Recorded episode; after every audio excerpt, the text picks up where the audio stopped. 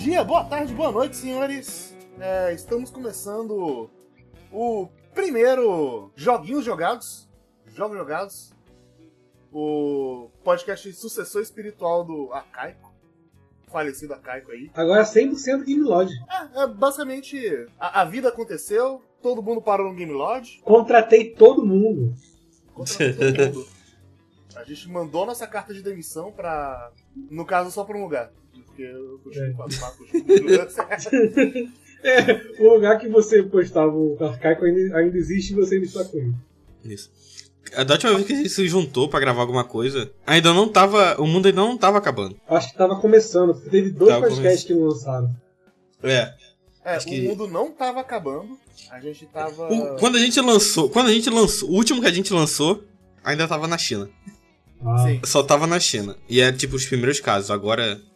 O outro. O último que a gente gravou. Acho que foi lá pra março, talvez? É. Foi quando começou a estourar Eu de vez. eu vou atropelar o Jean só um, tiquinho no, no, no rosteamento, porque é, meu nome é Silvio. E tem o Ladinho e o Jean aqui também, porque a gente não falou o nome de ninguém. Ah, mas. Ah, Calma. a gente esqueceu de apresentar. A gente foi entrar nesse preâmbulo aí. Mas. É, a última vez que a gente gravou o Arcaico, a gente tava cogitando em não sair de casa e colocar máscara. Mas Uhum. não tinha feito isso efetivamente. Então é, mudou pra caralho. Mas enfim. Eu sou o Jean, vulgo Kay. Eu estou aqui com Silvio Oi, eu tô tomando remédio. e Pedro Ladino. Opa. Feliz 2021. E Agora que eu pensei que a gente não, a gente não lançou nada em 2020. tá, A e gente- feliz 2020 também. 2020 tinha uma notícia de games no Game Lodge, só que outro morreu. É verdade. Né? Mas aí morreu porque você matou. Mas foi. Ó, eu vou falar isso aqui uma vez só. É, é muito desnecessário fazer um podcast que a gente tá repetindo um negócio que várias outras pessoas estão falando. Sim. Concordo. por isso que a gente vai fazer um podcast de joguinhos jogados. Que a gente vai falar dos joguinhos que ninguém jogou. tá, mentira, a gente vai acabar eventualmente falando de coisas que todo mundo tá jogando. Mas. Mas aí, forma- mas aí tem a nossa opinião. Ah, É muito diferente da de todo mundo. Com certeza. Mas de qualquer forma, a proposta é exatamente a mesma proposta que a gente fez no Arcaico de comentar as coisas que a gente tá jogando atualmente. Vai ser um podcast quinzenal. Eu espero que ele tenha mais de dois ou três episódios, ao contrário do Arcaico. E- É, é, é- é que também depende de muita coisa. Depende que. A gente tem que jogar, né? E às vezes Assim. jogos demoram. É, é. Mas a gente jogou. A gente jogou em 2020, não foi só que Sim. A gente Diferente só- de outros Diferente de outros lugares, a gente jogou as coisas. Lá. falar. Mas Ah, é. O, o, pelo menos aqui no podcast a gente tem que zerar por falar, assim. Eu acho que dá, tem mais espaço da gente dar opinião. Uhum. Vamos explicar É, melhor é. por que, que não quer terminar, por que que não aguenta mais, coisas assim. Não, eu, eu imagino que a ideia seja até falar das primeiras impressões. Ah, joguei um pouco e. Daí. Sim, sim. Ainda mais sendo quinzenal. Então. Sim, é bom avisar, né? 15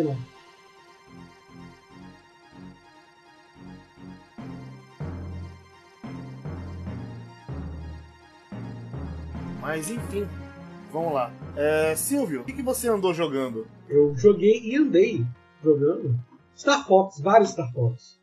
Você quer que eu fale de Series Vamos falar do Star Fox mesmo, né? Ma- Manda esse negócio aí. Manda, manda o que seu coração mandar. Star, é, Star Fox ele entrou no meu coração fazendo vários Battle Roll e tá sendo bem divertido. Eu terminei o Star Fox 64 ao vivo on- ontem, ontem dessa gravação. Eu terminei Star Fox Assault de GameCube, o Star Fox Assault, o, o Star Fox GameCube que é bom, e terminei o Star Fox Zero, que é, é, é o Star Fox que fez as pessoas perderem esperança. Então, assim, foi, foi bem divertido. Tipo, Star Fox é um jogo que tá na minha vida há muitos anos, tipo, aquelas coisas de tu baixar emulador, e eu sempre baixava Star Fox.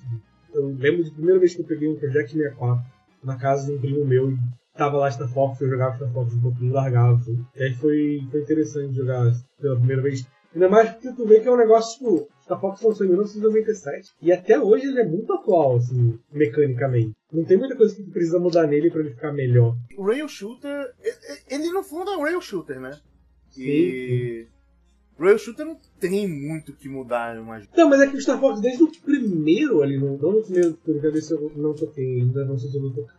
Até o de Super Nintendo, ele não é nem 60 FPS, né? Ele trava pra cacete. É, mas aí. eu Acho que 60 FPS naquela época também.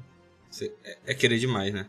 Sim, mas é que é- é- eu acho quase injogável hoje em dia o Super Nintendo. Eu vi que tem mod Ah, pra você jogar em 60 FPS, mas eu não cheguei a olhar. Eu não sei, eu. Tudo bem que faz. Eu, eu joguei o Super Nintendo há, sei lá, 5 anos atrás. Uhum. Eu ainda achava jogável. Eu, eu, eu, eu, talvez um dia use isso e use minha placa de captura como desculpa e jogue o Star Fox de Super Nintendo. Ou se for até você- o 2 que tem o Switch. Mas você Ele tem tem no no Switch Online? Nintendo? Não. Switch Online. Ah, mas o, o- é o 1 e o 2 no online? Pensei que fosse só o 2. Eu acho que é o 1 e o 2. Deixa eu, eu confirmar isso aqui agora. Pera aí. Enquanto você Bom, vai eu. Eu nunca joguei Star Fox. Eu acho que. Acho que na maioria das coisas da Nintendo, eu nunca joguei nada da Nintendo tirando Pokémon. Mas eu quero jogar o Star Fox é, moderno, que é o Drakengard, né? Na verdade, isso aí é Panzer Dragon. Você está confundindo os Não, mas dois. o, o Panzer Dragon eu tentei jogar o. Esse remake que saiu. Eu não curti muito, não. Mas Mas o pessoal. Eu não, eu não cheguei a ver as, as críticas, mas eu não sei se o pessoal gostou também. É, o pessoal falou que era um remake meio ruim. É. Mas, tipo, mas é de funcional ou de que mudou muito? Porque o que eu não mudei Ah, era eu não faço ideia. Tava Mas é- funcionando. tipo, o que, o que era É, jogo. Aí eu já não sei. Eu só sei que É. o pessoal não gostou no geral, assim. Mas também não foi muito atrás. Mas, eu também é, fui muito atrás, mas esse pá é. mas tipo, o Star Fox, ele tá sendo muito interessante, assim, de, de olhar. Em vários sentidos. Tipo, o Star Fox Assault, eu não sei se era o Assault, mas eu, eu lembro de, muito pequeno, eu tenho uma revista da Nintendo, não, não lembro qual era da revista mesmo. Mas era uma revista que tinha uma página de Kingdom Hearts, então eu ficava lendo e relendo porque eu não tinha um Play 2 pra jogar. E, eu, e ali tava falando da versão de Game Boy Advance que ia sair, ou já tinha saído. Era uma parada assim. Então eu ficava lendo e relendo, tipo, sonhando em ter um Game Boy Advance com o PlayStation 2 pra poder jogar aquilo ali. Mas ao mesmo tempo eu tinha uma página falando de alguns jogos de GameCube, e aí tinha o Luigi Mansion, Mario Sunshine e o Star Fox. E aí eu lembro do, do, de ser uma imagem assim, do, do Fox em cima. Tipo, no- é, aparecia ser um mundo aberto, e o Fox em cima da nave dele, da Air Wing, eu acho que eles chamam. E, Provavelmente era o Adventure. Pois é, provavelmente é o Adventure. aberto tal. Mas eu só de ver imagem, você imaginava tipo, um jogo de você estar no mundo aberto, você poder pegar a navinha e sair voando com a navinha e ir nesse mundo aberto, você sair do planeta, tipo assim.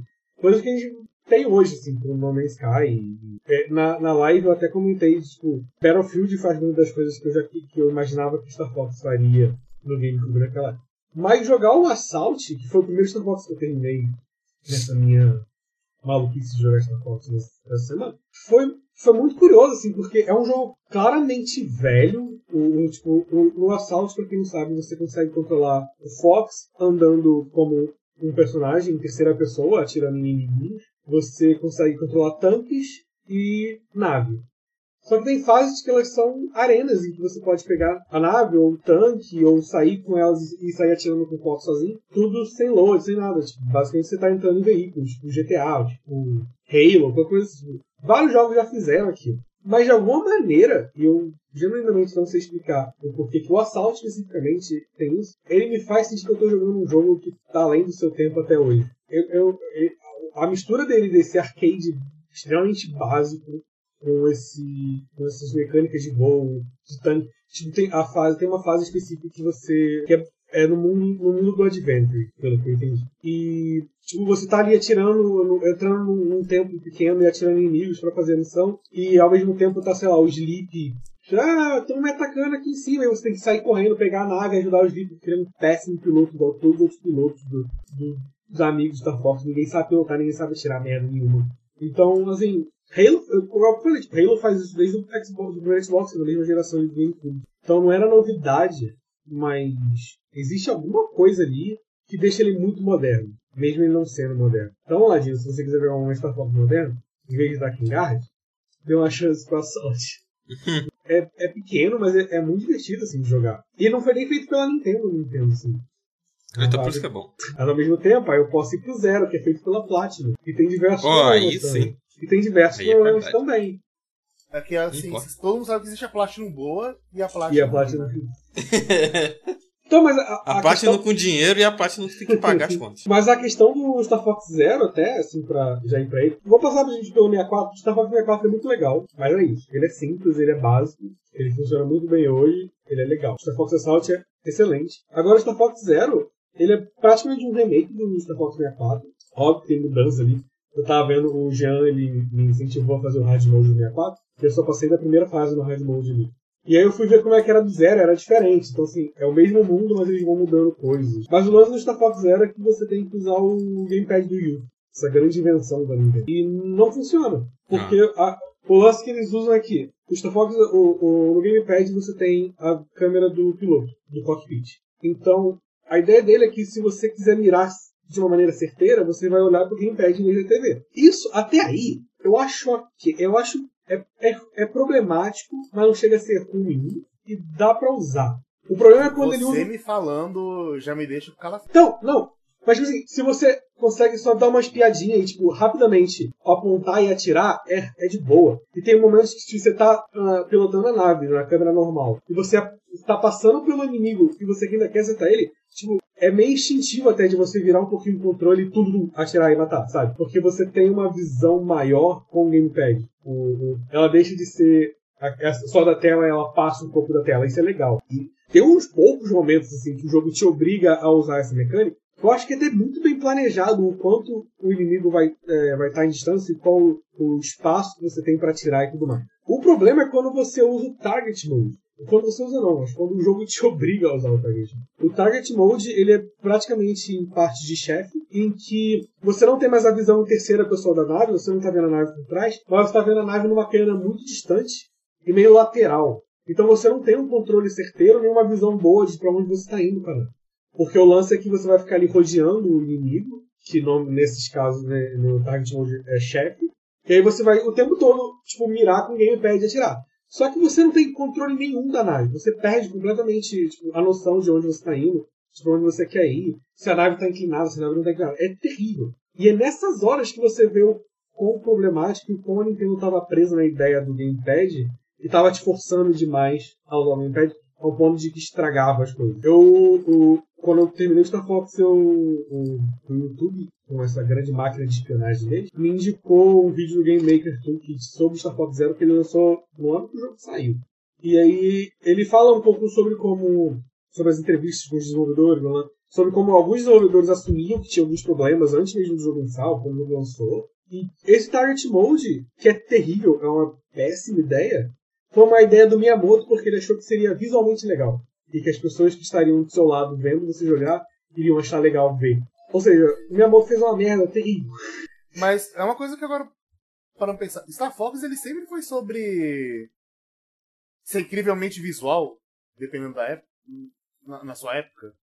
Sim, Porque sim. hoje você acha o Star Fox do Super Nintendo impraticável e tudo mais, mas na época, ainda mais no Super Nintendo, aquilo Era, era uma coisa diferente de tudo que você vê. Eu lembro vividamente, quando eu tinha uns 6 anos de idade, jogando Star Fox Super Nintendo pela primeira vez e falando: caralho, isso aqui não é um Super Nintendo. Isso aqui é Sim, um sim. videogame superior. O que, que tá acontecendo aqui? Não, e até o de GameCube também, ele é visualmente impressionante. O, de- o, o do Wii U, ele, ele é muito bonito, ó. O Nintendo 64 eu gosto. Eu, eu, eu É, é legal. você. Ele é visualmente impressionante. Você. É, Todo o esquema de nave, todo o esquema de bosses. Ele, você vê que ele tá sempre tentando fazer uma coisa visual.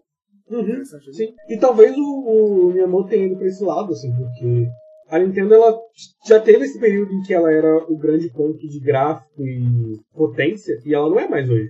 Então, Não. o, o Star Fox buscar essa beleza e ser impressionante graficamente não é mais o ponto. E o, game, e o Wii U ele precisava mesmo mostrar o que o Gamepad conseguia fazer e tudo mais. Eu acho que o Star Fox, ele deixou, o Star Fox Zero deixou bem claro que tipo, não era uma boa ideia. O Gamepad não era uma boa ideia. Poucas vezes eles usaram bem. O Nintendo Land tinha um modo com que era um minigame meio Luigi assim, excelente, era muito legal de usar com o Gamepad. Tem gente que defende o Zombie U do, do, do lance de você depender do Gamepad pegar itens, tirar. Eu não gostava, eu não gostava muito do Zombie U no geral. Então foi a parada que me pegou. É, eu só joguei a versão ruim, que é o zombie. E só zombie.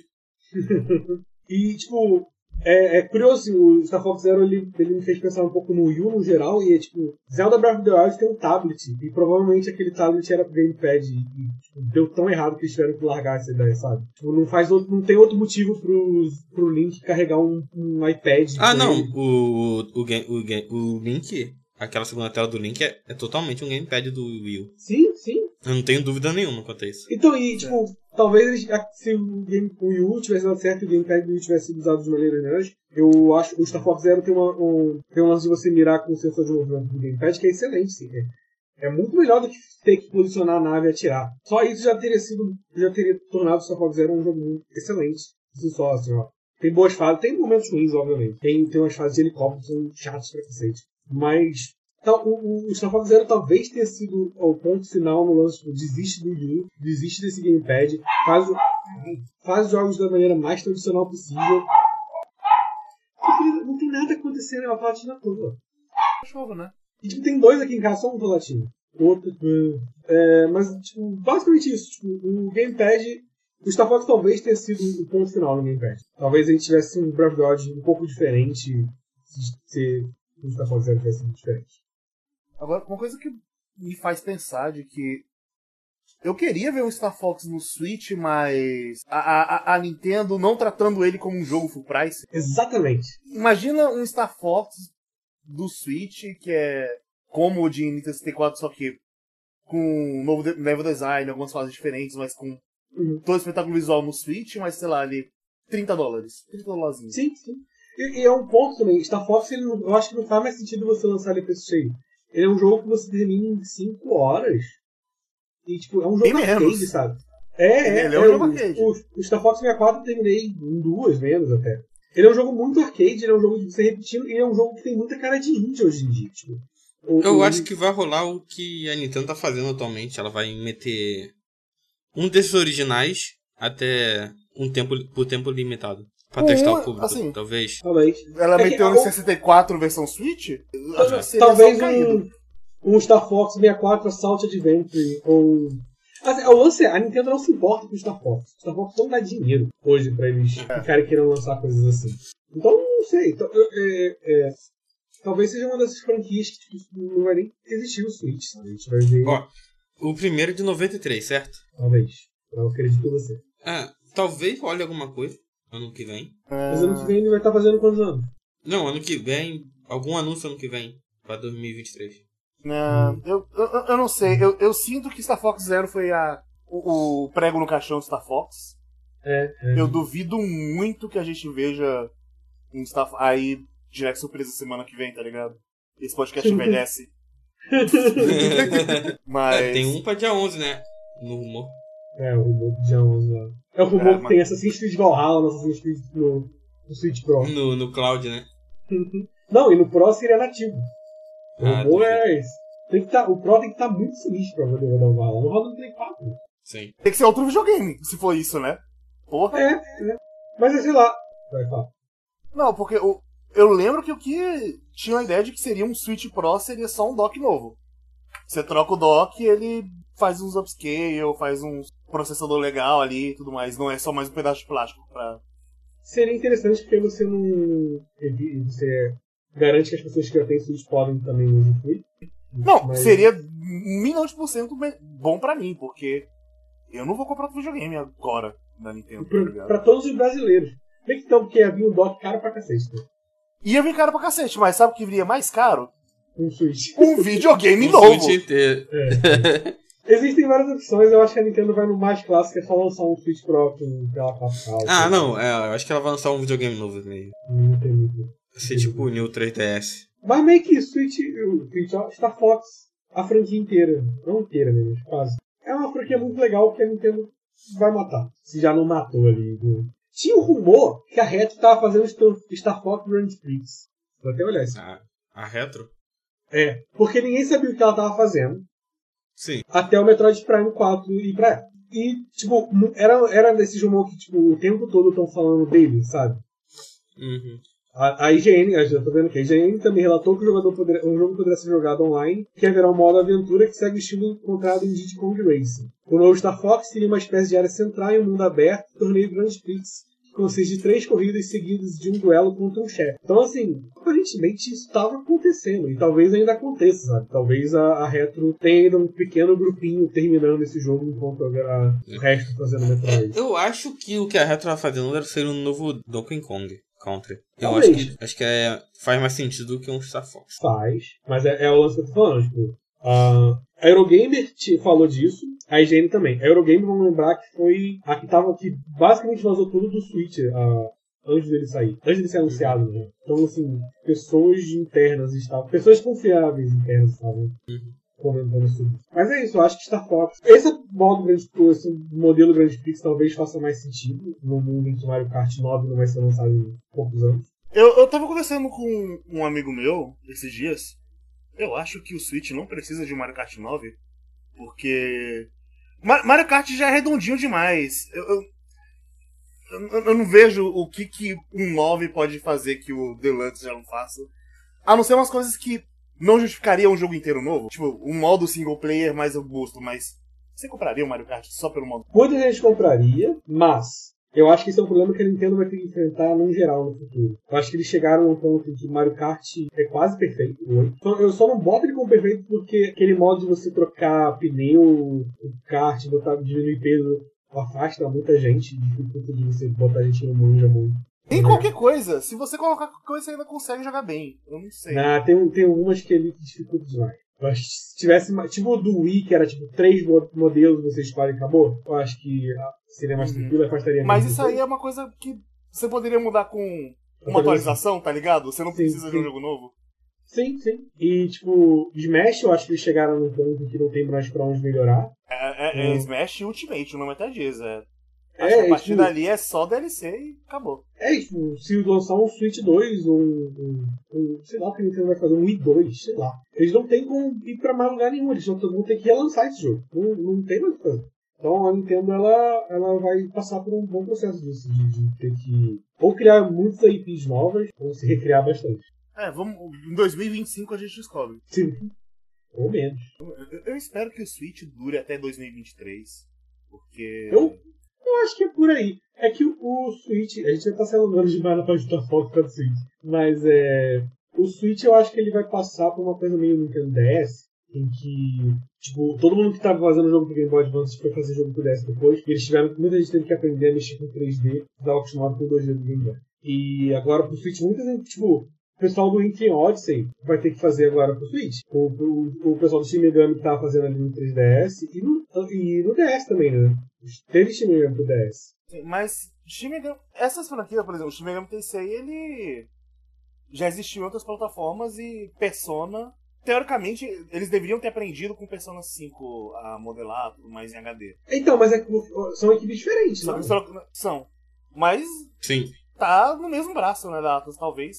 É, mas é, então, assim, informação. talvez agora tenha um povo do, dos Persona 5 ali meio que ajudando, ó, pelo menos há algum tempo atrás estava ajudando a, formular tudo. Mas muita empresa- muitas empresas não estavam trabalhando com HD ainda. Sim, Muita sim. gente que estava no 3DS não estava mais trabalhando com HD. Inclusive, existe o trabalho de corno em Shin Megami Tensei pra você portar pro HD, porque é uma caralhada de demônio que você tem que modelar. Sim, Inclusive, e, isso aí- isso que foi da Persona 5. E o Shin aí Megami Tensei 5 é outra engine, então. Eu, eu não sei o quão ser outra engine vai fazer eles terem que remodelar tudo de novo. Tipo, é um negócio que a gente tá vendo ainda. Tipo, Monster Hunter tava nessa. Tanto que os outros os Monster Hunter 3DS são muito mais monstros porque já tinha um monte de modelo meio que pronto. Assim. Você só tinha que melhorar um pouquinho. Agora eles estão tentando refazer. Ahn, Game Freak, eles, eles, Game Freak nem se fala. É, tipo, eles eles estavam. Nunca tinham trabalhado com HD, foi trabalhar agora no, no, no Pikachu Go, sei lá, Go Pikachu, o nome dessa merda. Pokémon Go. É, não, é, Pokémon Let's Go. É isso, let's go. Então, eu acho que o Switch ele vai durar um pouco mais nisso. sim. Eu acho que a gente vai ver muito jogo ainda chegando. A gente não teve nenhum Infinite Odyssey nessa dele. Tipo, o 3DS tinha 200. Ah, a gente não teve um WarioWare ainda. A gente não teve. E o tipo, todo console da Nintendo tem pelo menos um Wario. Ah, Eu acho que a gente não vai ver um WarioWare. A gente talvez veja um Wario Adventure, World. um Wario Land, um Wario World. Sim. Alguma variação assim. Seria muito bom o WarioWare pelo lance do Joy-Con e de Rumble HD, todas as coisas, eu adoraria. Mas é assim, tá faltando muita coisa ainda que. É, tipo, a eu tava Nintendo- pensando aqui. Ah, pô, não tá meio cedo. Quando eu lembrei, já fazem 4, 4 anos, né? Que o Switch saiu. 2017, 2019. É, vai fazer É, ele saiu 4 em anos. 2017. Então, Não, vai, fa- fez 3 anos. É, vai fazer 4 anos agora. É porque existe uma coisa meio estranha, porque antes, tempo de um videogame pra outro era 5 anos. Sim. sim. O PlayStation 3 quebrou isso, completamente. E quebrou justamente porque muito estúdio estava demorando a fazer em HD e Uhum. também teve crise. Que é o mesmo problema que a gente vai ter hoje. Sim, é. Naquela época era transportar o HD, barra. Os japoneses estavam meio saturados. Aqui a gente tá com pandemia. É, A é. gente- só vendo as primeiras semanas do ano já. Nego adiando trailer, nego adiou- já adiou o lançamento. Sim. Acho que vai ter muito mais adiamento esse ano. É, eu acho que todas as gerações, elas, é, Playsta- PlayStation 5, Series, Switch, eles vão ser um pouco mais alongados do que a própria, os próprios estúdios estavam esperando. é, o PlayStation Justamente por 4 e o Sony, eles duraram quase 8 anos. É, eles são de 2013. É, sete, sete anos. E e ainda vai. É, mas sempre tem esse, esse período de transição. Acho que até mas 2022 morre de vez. Então, é um e período de transição é um negócio que não dá pra contar na Nintendo, porque ela corta. Sim. É, Então, então no caso do Xbox, do Xbox PS4, eu acho que 2022 não passa, não. Então, assim, 8 anos, dá pra falar assim. Eu, acho que o Switch talvez dure uns 6, 7 anos.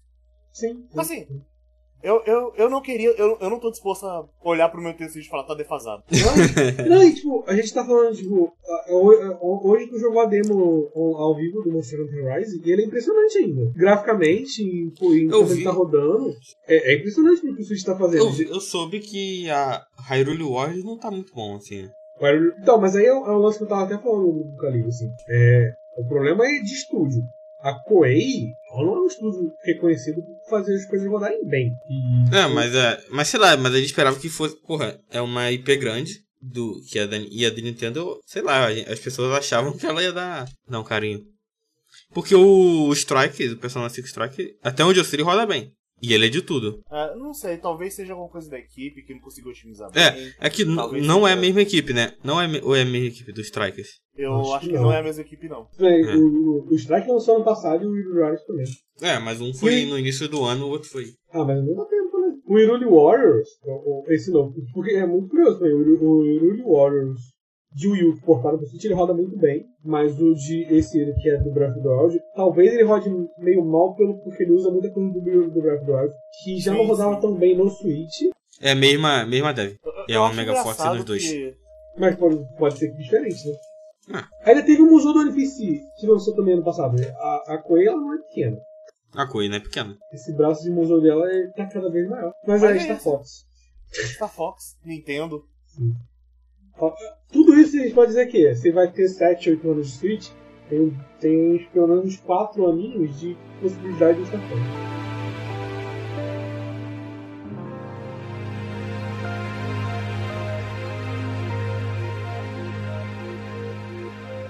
Mas vamos aproveitar então aqui, já que a gente tá falando de Nintendo. Sim. Puxa pra mim, porque eu vou continuar falando de Nintendo talvez, porque hoje, no caso hoje, Uhum. no dia da gra- que a gente tá gravando isso aqui, eu fiz uma live testando a placa de captura no Switch. Sim. Primeiro, tava uma merda, Sim. tava com umas... Tava cor- pulando frame pra caralho, então assim, tava meio difícil. Mas a gente jogou a demo do Monster Hunter Rise, que é o Monster Hunter World melhorado, que você tem um cachorro que dá drift, então já me agradou. É muito melhorado, não é pouco melhorado. Sim. É, outra é Engine, né? É a RA Engine. O Rose não foi? Não, o World foi MT Frame- Framework, que é a mesma dos outros.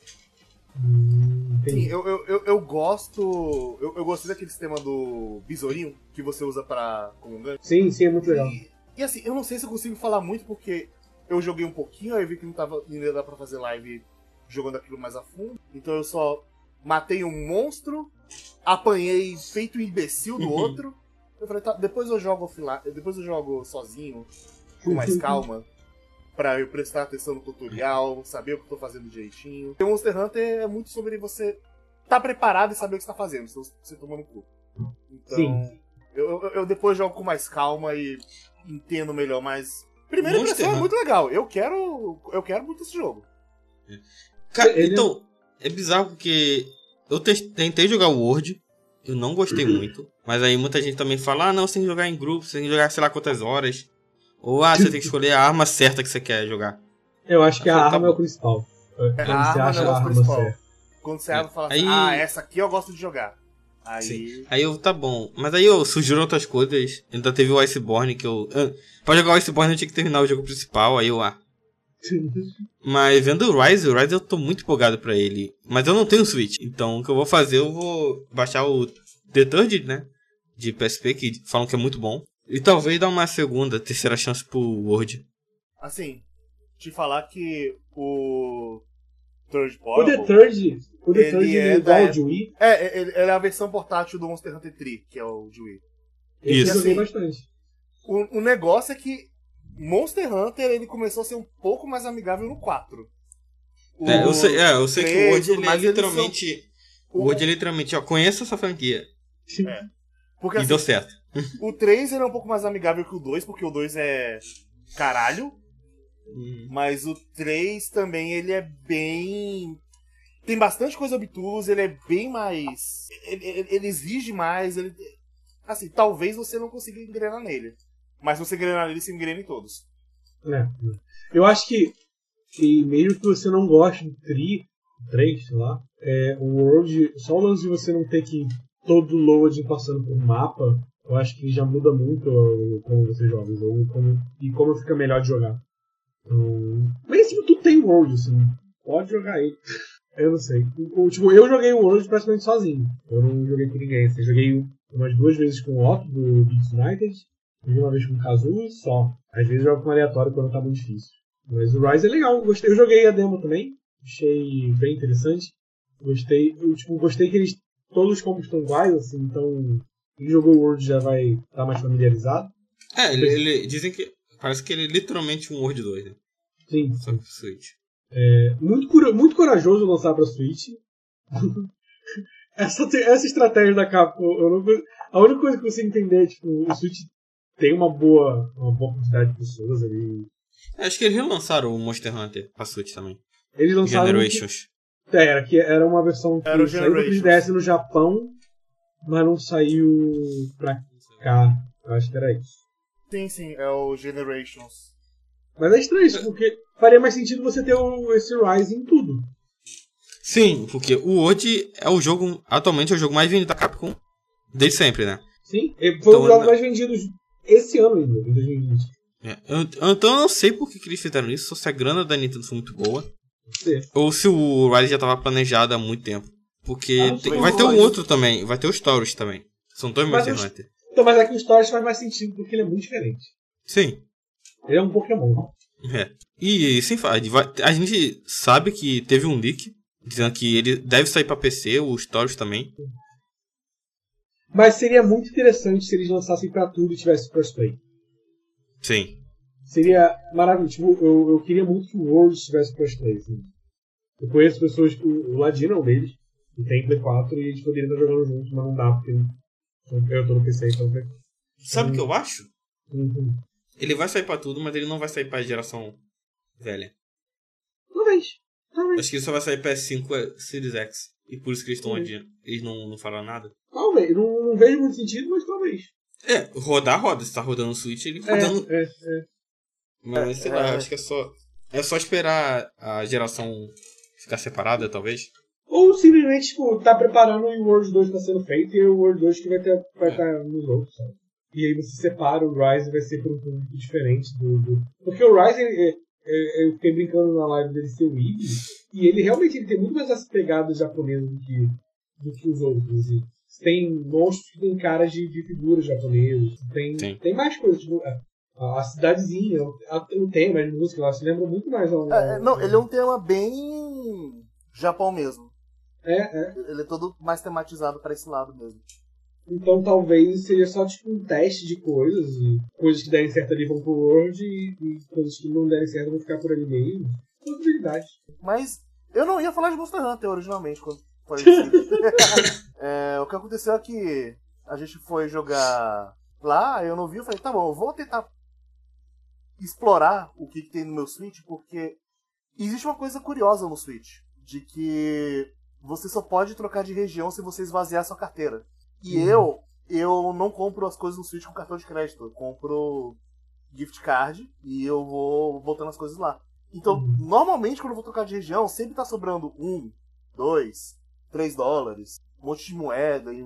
a- Aí, sempre trocar de região, eu tenho que a- acabar comprando alguma coisa que tá numa. Naquelas promoções de centavos. ou na produção de um dolinha, dois dolinha, pra poder trocar de região e ver o que eu queria mesmo no, no outro país. Uhum. Isso Eu tive- acarretou que eu tenho um monte de jogo que eu nunca toquei, mas eu comprei por causa de moeda e etc. E aí a gente tocou num- numa pérola perdida, que é o Henry, o hamster. Esse jogo é uma caixinha de surpresa em várias coisas. Henry the Hamster é um jogo que você não pode deixar o hamster morrer. Então ele é um jogo ritmo. Mas logo depois dele a gente jogou um clone de Toho, que é o Shikondo. Que, que Ele é bem honesto, considerando que eu paguei É. centavos. Ele, surpreendentemente, ele é bem legit e ele saiu pra tudo qualquer plataforma. E tem musiquinhas legais. Musiquinhas. É, ele tem umas músicas legais, ele tem sprites legais, ele foi feito por um grupo coreano, onde um dos caras se intitula de 500ml.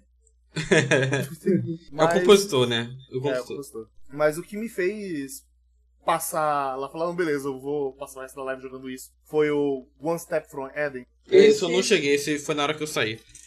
Eu cheguei a ver você jogando pedaços, ele pareceu bem mais interessante do que eu achei que ele fosse. Então, One Step From Eden, ele é... Vocês já jogaram Mega Man Battle Network? Joguei em emuladorzinho de Game Boy. Antes. É, ele tem um sistema de batalha do Mega Man Battle Network, que é um sistema de grid, Uhum. que existe um tabuleiro e metade do tabuleiro é onde você se movimenta livremente e na outra parte é onde o inimigo se movimenta livremente e você tem um no caso do Mega Man uma série de chips e aqui uma série de cartas que usam habilidades que mexem na, nas plataformas do tabuleiro inimigo ou no seu. Então, por exemplo, tem um que taca fogo, tem outro que é um ataque que acerta tantos quadrados pra frente. Tem ataques que atacam atrás, tem uns que protegem sua área, tem uns que colocam um, algum obstáculo entre um tabuleiro e outro para não atirar em você. Ele, ele- é um roguelike baseado em decks. Então, mas uma parada, é, ele é bem ágil. Sim, ele é bem frenético. O Mega Man de Game Boy, ele também era? Ele não era tão frenético quanto esse, mas ele era frenéticozinho sim. É que na minha cabeça ele era bem lento. E quando eu vi tu jogando, eu digo, caraca, tipo, é muito rápido. O, o, É, é. o Mega Man pra mim era muito lento. E eu, foi o que mais me deixou curioso. Eu acho que dependia do Mega Man. Porque eu lembro que tinha alguns que eles eram bem rápidos, principalmente dependendo do, do jeito que você montava os seus chips, etc. Uhum. Mas o Steve Freire, ele, até que era uma coisa que era bem confusa no começo, porque você tem que prestar atenção no seu deck e que o que cada carta faz. Sim. Você tem que prestar atenção no tabuleiro pra saber onde o inimigo tá posicionado, e tudo mais. E Uhum. também prestar atenção no seu tabuleiro pra você não fazer merda. Então assim, tá acontecendo muita coisa ao mesmo tempo e foi umas duas, três runs eu começar a pegar o ritmo. Então, então, se pá, a estratégia é você ter cartas que você pode confiar que o que vier tá bom. Você pode usar sem tá olhando o tempo todo, né? Mais ou menos, porque eles. Tem uma pegadinha, tipo, tem. Cartas que eu. Tem uma vez que eu falei assim: eu vou pegar todos os decks que acertam a maior parte do tabuleiro possível. Porque aí Uhum. eu não vou prestar, precisar prestar muita atenção. Porque se eu acertar, provavelmente. Se eu usar, provavelmente eu vou acertar.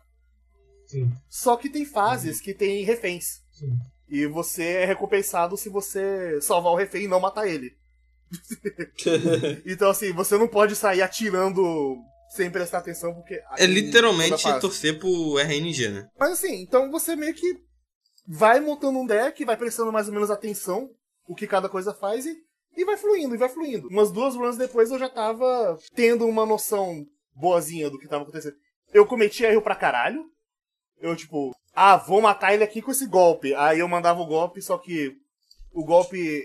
Eu calculei o espaço errado, então eu devia ter dado um passinho pra frente de usar. Acontece. Mas o que me deixou impressionado é que eu joguei ali, fiquei empolgado. E ele tem um monte de personagem pra desbloquear, não desbloqueei nenhum. Mas tudo indica que cada personagem vai ter mecânicas completamente diferentes que muda.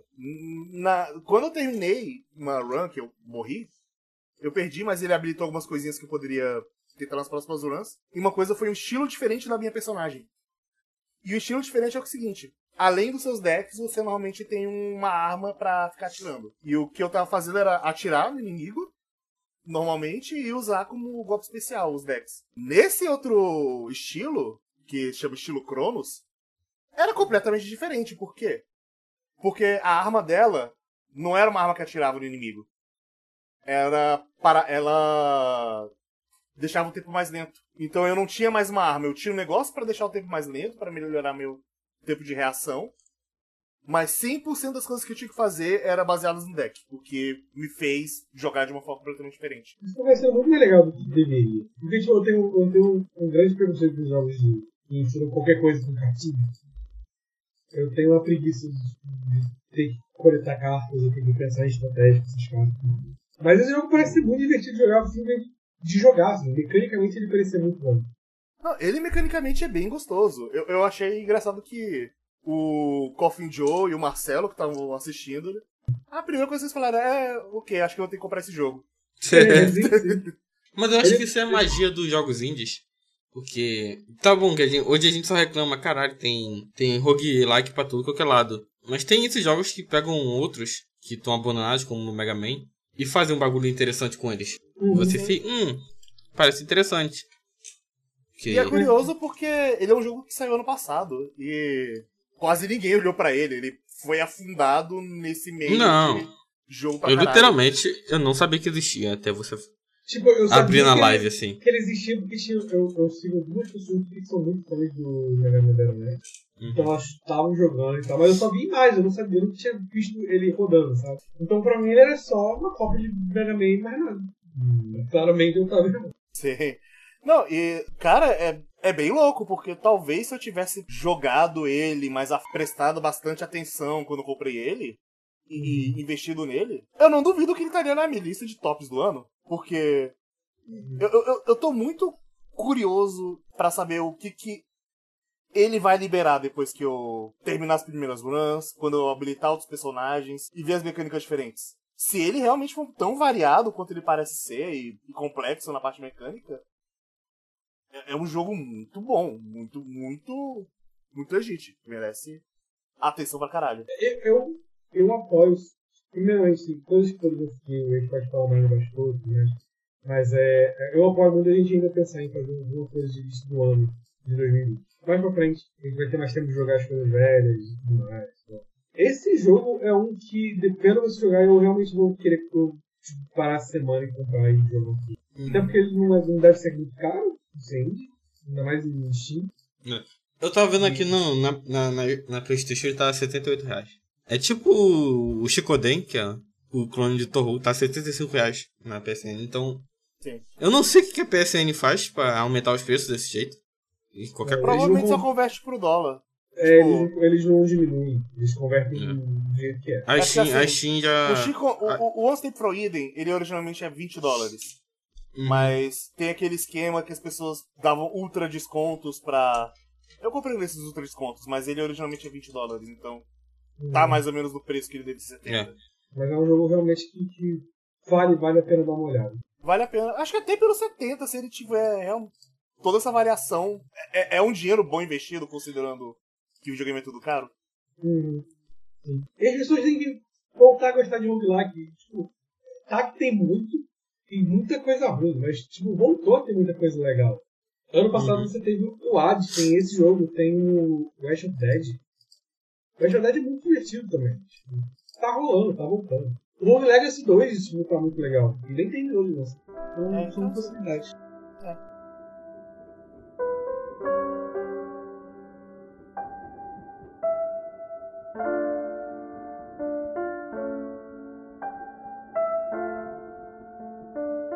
É basicamente isso. Ah, outra coisa que eu joguei, pra terminar minha leva aqui, é de que no Natal lançou um joguinho chamado Omori, que ele, ele cativou meu coração, assim. Fazia tempo que eu não jogava joguinho de RPG Maker, que... Porque é o seguinte, Omori, ele é um jogo que... Ele é bem... Se você conhece mais o cenário de, de jogos de RPG Maker, você já trombou com um desses. Que é um jogo feito no RPG Maker, que ele usa muito das limitações da RPG Maker para fazer um terror mais psicológico. Ele usa umas sprites mais surreais e tudo mais, e ele é muito focado sobre os males da mente. Se você. Ele é um jogo que fala sobre ansiedade, é um jogo que fala sobre pesadelos, explora parte do sonho surreal. E, e ele tá falando sobre coisas mais pesadas como ansiedade, suicídio. E assim. E o Minik é desse jeito, Ibi é bastante desse jeito, Dreaming Mary é desse jeito. Tem muito jogo de RPG Maker e vários deles de graça que já abordaram isso. Mas desses que eu joguei, o Mori provavelmente é o melhor. Ele não só é o melhor, mas talvez ele seja o que é mais. menos surreal e mais concreto. Uhum. Você. você ele, ele, ele até no final ele joga muito na cara o que ele tá querendo falar. Ele não fica muito na parte simbólica de representação, ele taca logo na sua cara. É, é sobre isso. Eu abri a Steam aqui, o Amor ele tá entre os jogos mais vendidos. Tá? Uma coisa muito legal de ver. E eu, eu abri a página aqui, tipo, o, o combate, assim, tem uns, monstros são um desenho muito legal. Sim, sim. Já já chego no combate porque o combate é muito interessante também. Uhum. Mas. Do que se trata o Mori? O Mori, ele. Tudo que eu vou contar dele tá no prólogo do jogo, tá? Uhum. Então, assim. Tem um pouquinho de spoiler, mas. Não é. É, é só a pontinha do que, que do iceberg. O Mori é sobre um personagem que se chama Omori, ou não. E hum. ele nasce. Eles falam. Começa com. Ah, você tá nessa salinha branca que é o White Space. Você mora aqui desde sempre. E. É um lugar vazio, branco, que tem um computadorzinho, tem uma caminha que não é nem quente nem fria. É tudo meio vazio, né? Quente, nem frio. Você tá preso naquela sala. E você depois consegue sair daquela sala e interagir com seus amigos no mundo bem mais colorido. E todos seus amigos super coloridos. E é uma aventura colorida com seus amiguinhos, crianças, se divertindo. Até que tem uma coisa, a primeira estranheza. No sistema de combate, os seus amigos são claramente crianças usando itens de criança como arma, tipo, a menina usa um cinto de pelúcia, o outro usa uma bola. É como se fosse modern, uma né? faca. Né? É, é como se fosse modern. É, é bem modern, é, ele é bem modern mesmo. Mas assim, o, já começa o Omori ele usa uma faca. E tanto que eu tava com medo de ser um Undertale de novo.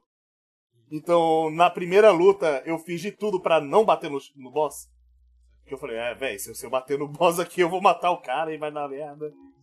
Já vai dar ruim logo no começo, né? É, aí, mas não, não. Ele, ele, ele não tem esse, esse esquema de poupar inimigo nem nada, então meti a facada dele mesmo.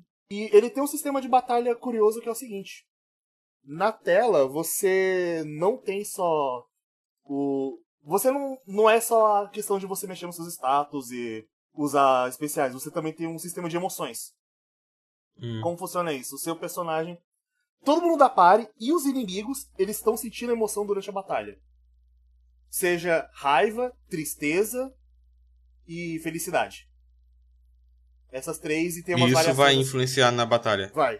Porque é o seguinte: quando um personagem tá triste, ele tá mais fechado. Então ele tá com ataque diminuído, mas a defesa dele aumenta. Se você deixa ele mais triste, ele fica deprimido, onde ele fica com mais defesa, porém ele fica mais fraco ainda. Quando você deixa o inimigo com raiva, ele fica mais forte, mas a defesa dele cai. Quando você fica feliz, o seu hit rate aumenta pra caralho, mas você também toma uns críticos aí fudido. Então... Mas esse, esse sistema é interessante. Sim. Mas a, a emoção é durante a batalha, por exemplo? Ou, é, a, ou a coisa que acontece fora da batalha e vai transportar pra lá? Mais ou menos. É, ou são os dois. dois? Tem os dois. Porque é o seguinte: na... os personagens sempre começam neutros. Uhum. E você tem habilidades que fazem manipular a emoção. Por exemplo, você tem o ataque do Omori que é poema triste. Você lê um poema triste para os seus aliados ou pro inimigo e ele vai ficar triste. Você tem um ataque que é tipo um ataque que você ataca e fica feliz com esse ataque. Você tem um negócio que deixa você e outro party member com uma emoção aleatória. Várias habilidades, quase todas as habilidades elas têm alguma coisa que altera ou reforça a emoção do personagem ou do inimigo. E o inimigo também tem. E ele tem um sistema de pedra, papel tesoura, de que quem tá com raiva dá mais dano em quem tá triste. Quem tá triste dá dano em quem tá feliz, e quem tá feliz dá mais dano em quem tá com raiva. Então, você tem que ficar manipulando a emoção dos inimigos, manipulando a sua emoção pra tá sempre em vantagem. É, Parece muito interessante. Eu acho que eu vou dar uma olhada. Eu vi você comentando e eu vi outros streamers jogando. E a arte, a arte foi, mais, foi o que mais me chamou a atenção. A arte dele é muito bonita. A- o desenho que eles fazem dos inimigos, do design, é bem divertido, é bem legal. E o que eu falei que era mais ou menos é porque tem bosses que estão num contexto de, por exemplo, tem um boss que o contexto dele é que ele tá muito puto. Você vai lutar com ele muito puto. Então você meio que não pode alterar as emoções dele em um certo momento da batalha, porque ele tá puto demais pra qualquer outra coisa. E vai mexendo nisso. Tem uns que ficam felizes demais. tem- Mas. Não é, é- Essa não é a parte mais forte de Omori. A parte mais forte dele é a história. De que, além desse segmento nos sonhos, você tem a vida real. Chega um momento do jogo que o seu personagem ele tem que acordar. E a forma com que você acorda já dá uma dica de que é, tem uma coisa bem errada acontecendo aqui. E quando você acorda, o... Não, é que vendo imagem é sobre sexualidade, não é? é sobre o quê? Sexualidade? Não, não tem Não. nada de sexualidade. Hum. Pelo É menos que eu tava vendo aqui.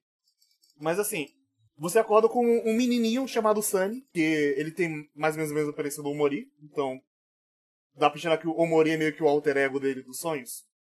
Uhum.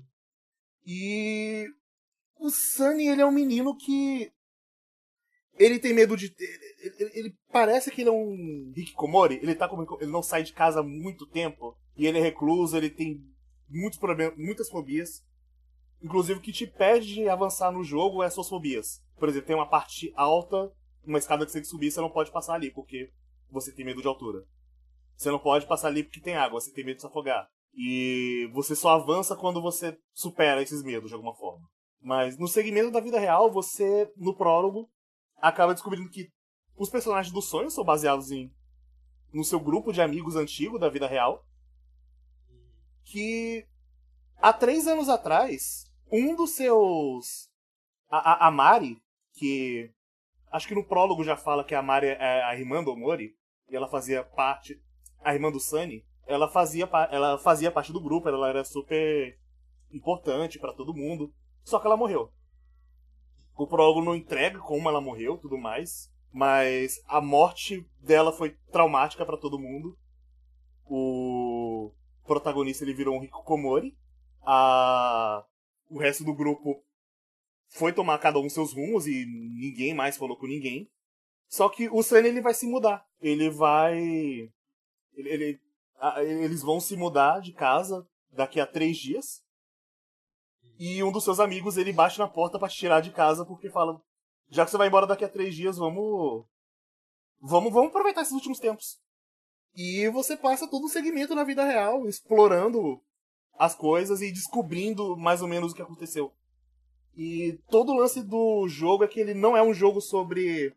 Ele não é um jogo sobre fazer coisas, você avançar uma história. É um jogo sobre uma história que já aconteceu Você tá vivendo. e você tem que. É, é muito sobre você aceitar e perdoar. Você aceitar que aquilo aconteceu e conseguir perdoar o acontecido. É, é muito sobre a visão de uma pessoa que foi- ficou traumatizada por um evento e ela, ela precisa sair de lá. Isso me deixou com muito mais vontade de jogar do que a artezinha é legal. Sim. Eu acho que a ideia do, dele é você conquis- conquistar pela arte e quebrar você ao jogar. Uhum. Porque eu, eu tenho um. Eu tava- tinha preconceito do jogo de carro, eu tenho preconceito do jogo que fala sobre depressão. Porque na maioria das vezes é muito brega e muito básico. É- é- Às vezes parece só, parece só um assunto muito fácil de fazer em videogame. Ah, sim. E não parece que é o caso, só parece que tem algo a mais, não é tudo Ele só é como bem você. a mais. Você tem depressão e você tem que subir, e você tem que superar. Tipo, é, é pra ser mais do que. Assim, eu. Sem dar spoilers, e vai soar pesado pra caralho.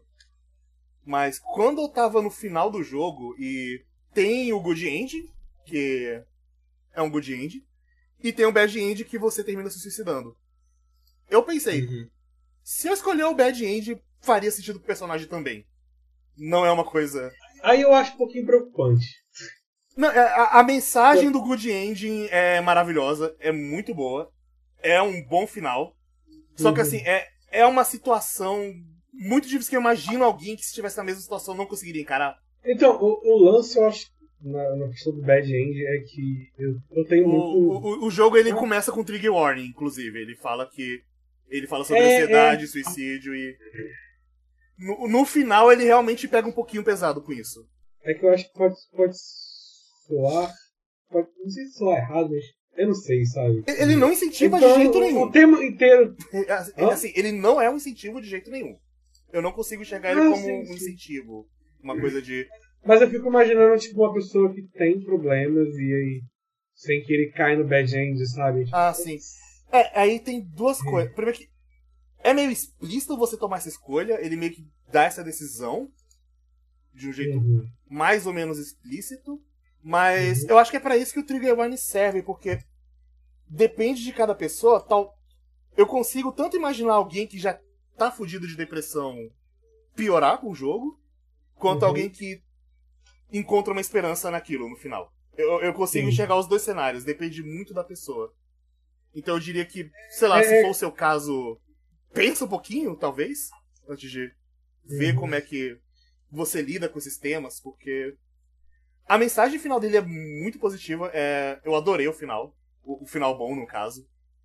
Eu gostei de verdade do que do que, passa ali, o- a mensagem que ele. Eu, eu acho que o Uhum. caminho pra ele tem umas forçadas de barra, tem uma coisinha que eu falei, tá, tá, tá um pouquinho too much isso aqui, mas Uhum. eu, eu, eu gosto muito da resolução dele, eu gosto muito de que ele realmente é um jogo sobre você. N- não é um jogo sobre você ser um agente ativo criando uma história, mas sim de. Essa história já aconteceu, você só vai ter que aceitar ela. E Isso, isso é seguir, legal. seguir em frente com ela ou não. Você escolhe daqui pra frente, muito se encarar. Uma- o jogo ele alterna bem. Como que ele alterna entre. Porque ele vai, se ele vai se mudar daqui a três dias. Ele chega aí pra casa, dormir e ter a luta no mundo dos sonhos? É, é, é- é basicamente o seguinte: você passa maior parte do jogo nos seus Uhum. sonhos, tendo as coisas que acontecem na interpretação do sonho e tudo mais. Tem toda uma quest que um dos seus amiguinhos dentro do sonho desaparece, Hum. e basicamente toda a aventura nos sonhos é você caçar o amiguinho, tentar descobrir onde ele tá. E aí você vai passando por cenários e tudo mais, descobrindo coisas. E mais ou menos ele tem um pequenos arcos que é você acordando. Você acorda e você você acordou, passou mais um dia e você vai lá passar com seus amiguinhos ali na vida real e entendendo mais ou menos o que aconteceu, tendo os conflitos porque tem conflito pra caralho, porque os personagens do sonho eles eram similares àquilo há três anos atrás, mas hoje eles são outras pessoas Uhum. Sim. porque devido a todas as circunstâncias e também porque o tempo passou. Esse, esse jogo é feito por quantas pessoas? Cara, eu acho que é umas quatro no máximo. Eu sei que a trilha sonora foi feita por um grupo de. de chiptune, Slime Girls. Esse grupo de chiptune fez a trilha sonora.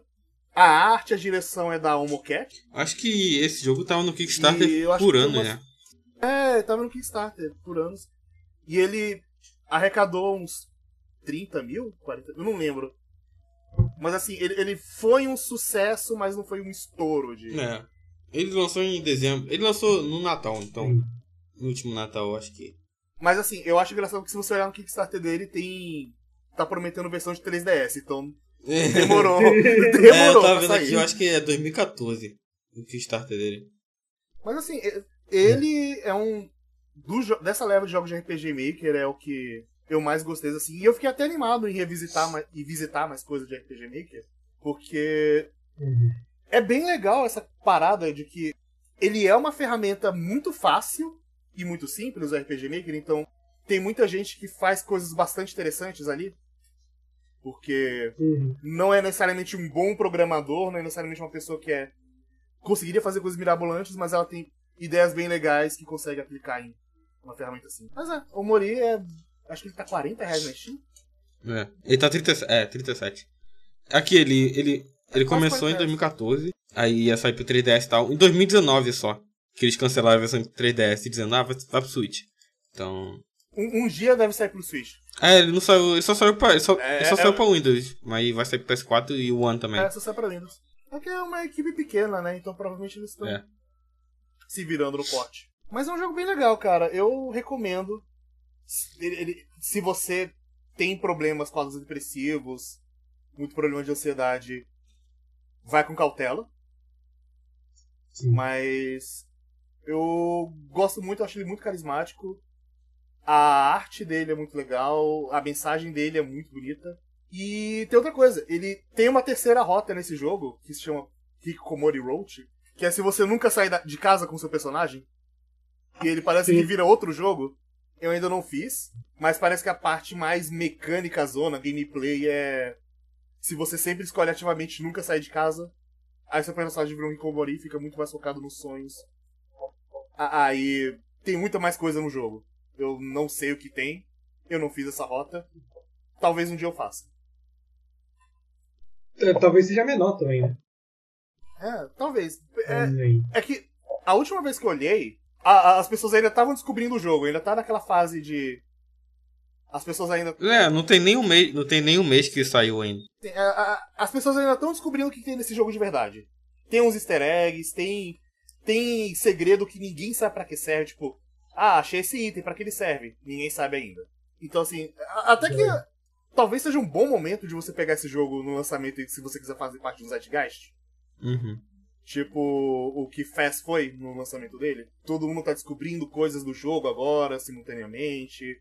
Você vai olhar ali num fórum, no Reddit da vida, e tem gente perguntando coisa e discutindo se uma coisa é real ou não. É, é- é bem legal. Qu- Quando eu zerei o jogo, fui dar umas pesquisadas e foi, foi divertido descobrir o jogo junto com umas Tanto que tem uma cena secreta que eu peguei, mas pelo menos quando eu fui pesquisar, ninguém sabe exatamente como pega essa cena secreta. Tem, tem umas teorias de falar, ah, eu fiz isso, amigo meu fez isso, e pegou. Mas, tipo, eu, eu não, ninguém sabe se é exatamente um negócio que tem que fazer. Mas, assim, é, é uma cena secreta muito bonitinha. Eu espero que se você jogar, você consiga fazer. Uhum.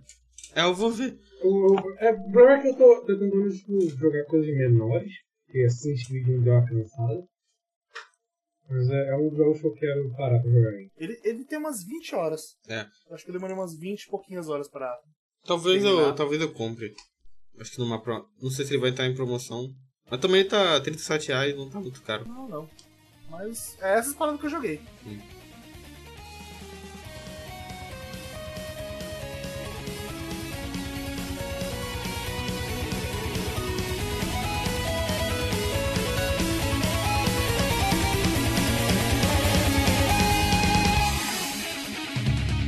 É. vamos ver.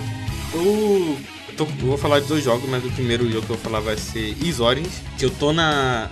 Continuando na minha jornada no mundo de Is. E eu finalmente terminei o último Is em 2D. Que é o. Agora. É interessante que depois eu vou falar da demo do Is 9. O. Ele, se- ele é um. Pre... Acho que o Jean jogou, não? Que ele é um prequel do, do Is 1. E todo, todo jogo se passa na torre, que é o, a Final Dungeon do Is 1. Então é muito. É só essa. Na hora de transportar, ficou muito. Muito igual. E eu acho que. É que I- Is é uma série que você pode pegar qualquer um e jogar. Mas eu acho que nesse caso, o Is Origins ser jogado depois do 1 deixa, faz muito mais sentido por causa das referências. E também tem os spoilers. Dá pra você jogar o Is Origins sozinho. Tipo, Uhum. você vai entender o jogo, faz sentido, mas ele é uma camada a mais e muito legal se você joga um e o dois junto. Sim. O, a parada é o seguinte, ele é 500 anos ou 700, agora não lembro direito, antes do primeiro. Você tem três rotas, que a, a última é, é secreta, você só libera zerar as duas últimas. Ele, esse ele tem muito mais história do que os outros, então ele já, já é um pouco maior por causa disso. Eu, eu gostei e não gostei de ter feito as três rotas, porque tem uma parada, é repetitiva, não muda quase nada, só muda a questão de, É, de equipamento. A parada mesmo é a história. O meu sentimento é que eu achava jogar com o Hugo um saco. Cara, Eu gostei. O Hugo na- não diria que é um saco, mas é um modo easy do jogo. É, você é. fica parado e, é- e sai. Tipo, é um. É um bullet hell, né? Tu fica parado, foda-se, tá aí. A, a única funciona exatamente como o Aldo, Aldo funciona. Sim, é exatamente o mesmo gameplay. Não muda nada. E. Acho que é, é até o mais fácil pra quem. Se você tá chegando. É porque eu joguei em ordem de lançamento da Zengine, né? Então eu joguei o 6, o Felgun e agora o, o Origins. Então, é, quando você pega o controle da, Un, da Unica, é muito mais familiar do que você chegar no Hugo. Sim, sim. Ah, Eu acho que. Eu não lembro, mas o jogo explicava. Ele falava explicitamente começa com a Unica, não? Sim, é. Eu acho que ele recomenda ali, tá escrito recomendado pra começar com ela, hein? Eu acho que tanto na, na- tanto em história também é, é o melhor começar por ela, na parte narrativa. E é interessante que, mesmo sendo uma rota só a principal, a, a True Ending, as histórias se complementam. Então, você não, se você jogar só a última, no caso, no caso só as duas últimas, você vai perder muita coisa. E eu gosto da lore de Is, ela não é tão extensa quanto a de Trails, mas ela é bem feitinha. Não sei se, qual a sua opinião quanto a isso. Ah, não, eu concordo. Eu, eu gosto da lore de Is, apesar de que história nunca foi o forte de Is. Sim, é só gameplay. A parada de Is é, é, é combate. Tu, tu entra na, no flow do bagulho e só vai, além da música. Sim, é- é- a trilha sonora é maravilhosa, de todos os Is. O trabalho da Falcon com trilha sonora é. É primoroso, cara, acho que. O próprio Trails também. Mas o. Trails também. né? Não tem muita coisa a falar do Is Origin, na real. Porque se você não jogou. Se você nunca jogou Is, acho que é um bom ponto de partida. Mas ele fica melhor se você jogar os outros. É, eu, eu recomendaria assim: joga Felgano. Aí, se você curtir, dá uma olhada no Is 1 e 2, se pá. Aí você joga o Origin. O Is 1 e 2 é, é o mais, é o mais complicado. É Is- Iscalgana? É, eles são mais complicados. Is- É Iscalgana? Ou é Off em Felgana. Juramento e Felgano. Juramento em Felgana. Ah, tá. Por que, que esse é o principal pra você começar? Porque ele. Ah, é porque. ele é que ele vem an- entre o 6, que foi o primeiro da Engine, que, meu amigo, o, é a primeira vez dele trabalhando com essa Engine, ficou, sei lá, é muito esquisito. E, ah, e depois vem o Orange. Mas ele, ele é o melhor, acho que. Eu, ah, eu particularmente acho que foi o Gana melhor que o Orange, em questão de história, por exemplo, em trilha sonora. Ah, em trilha sonora, sim, porque a trilha sonora de Felgana Uhum. é. Talvez seja uma das trilhas sonoras favoritas da série. Eu achei que o ideal seria começar pelos 3D. Até por ser uma parada mais próxima do que a gente tem hoje. Do 8? Assim, Do 8, é, cê- o, é. o 8 é um bom ponto de partida se você não se incomodar de olhar pra trás. assim. É. O- é que o. Porque É, o 8 ele dá um salto muito grande em relação ao- aos anteriores. É. Então, e Então- eu, eu não joguei o 8 ainda, que eu tô jogando na, na ordem. Ele tem muito mais história. Ele é, ele é realmente um RPG, um JRPG completão. Então ele tem 60 horas, mais de 60 horas. E... Jesus. Então por isso que eu tô adiando jogar ele. Mas é bom demais. Is 8 é bom demais. E recentemente eu joguei a demo do Is, do Is 9, que vai sair em fevereiro aqui. É uma demo, não tem, não tem história nenhuma. É só duas fases, 10 minutos, inclusive. Pô, estamos em 2020, 21. Se você botar limite de tempo em demo é, é sacanagem. Puto com É, isso, Nintendo. velho. Vai tomar no cu. E então você tem duas fases, três personagens, que eu adoro e mais dois convidados, que, que a partir do 7, né, que ele começou a botar outras pessoas na party. E tem várias skills diferentes e tal. E nesse jogo você pode. Tem um gancho que você fica teleportando. E ele é basicamente o que você precisa pra conhecer de Is é essa demo. É, é só combate e trilha sonora. É basicamente isso. Você não, não conhece Is, você não conhece Is, baixa essa demo. Se você, se você gostar, só vai. Eu acho que ele é igual ao 8. Se você não quiser pagar o full price agora no 9, que a gente nem sabe qual vai ser o preço no Brasil. Eu acho que você pode testar a demo do, do 9 e jogar o 8. Que é essencialmente a mesma coisa, só que só muda algumas. Essa parte parada do gancho. que Você falou. Eu, eu não cheguei a jogar a demo do 9, então não confirmo nem nego. É bom que você- já começa a demo e tem o. um boss de. aquele boss de morcego, que é desde o primeiro Wish. Então é bizarro. E, e a- essa questão do. Eu mandei pro 2D, o último 2D e o mais recente 3D. É muito diferente. Acho que não, não tem nem comparação. É, virou outro jogo. É outra coisa. E as transições dele é bizarro, porque o i7, ele envelheceu mal, assim. Não, O 7 ainda não era do. Não, era não o 3D. 7 é o primeiro, é o primeiro Wish 3D. Eu acho que. Ele começou no PSP.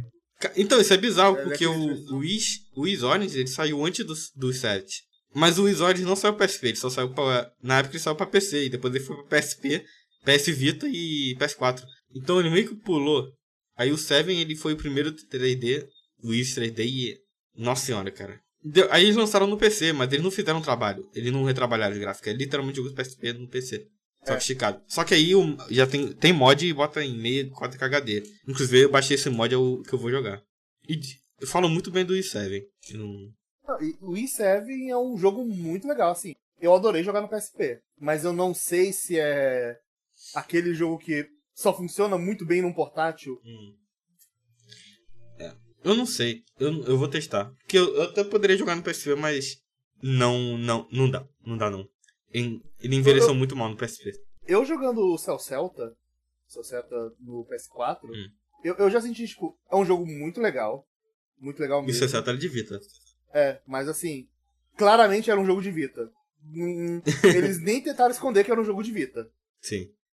É, o 8 não sei. O 8 ele saiu pra Vita, mas saiu pro PS4 direto, né? É, né, né, mas o- a versão de PS4 do 8, ela É é literalmente pensada no PS4. PS4. né? E existe todo um trecho do jogo que só existe no PS4, não existe no Vita. Hum, é. Eu não sei se a versão de 3DS pega De Switch, Vita no se ela pega. Switch, no caso. É, Não, eu sei que a versão do Switch é mais completa. Tipo, você tem as DLCs e tudo. Talvez tenha essa... Tenha esse trecho. É porque tem, tem uma dungeon extra e tem todo. Tem todos os contextos a mais de uma personagem, da Dana, Uhum. que só existe na versão de PS4. Hum. Aí. Aí é foda. Ainda bem que é a versão que eu comprei, tá bom. Mas o. Joguem isso, é basicamente o que eu tenho a falar.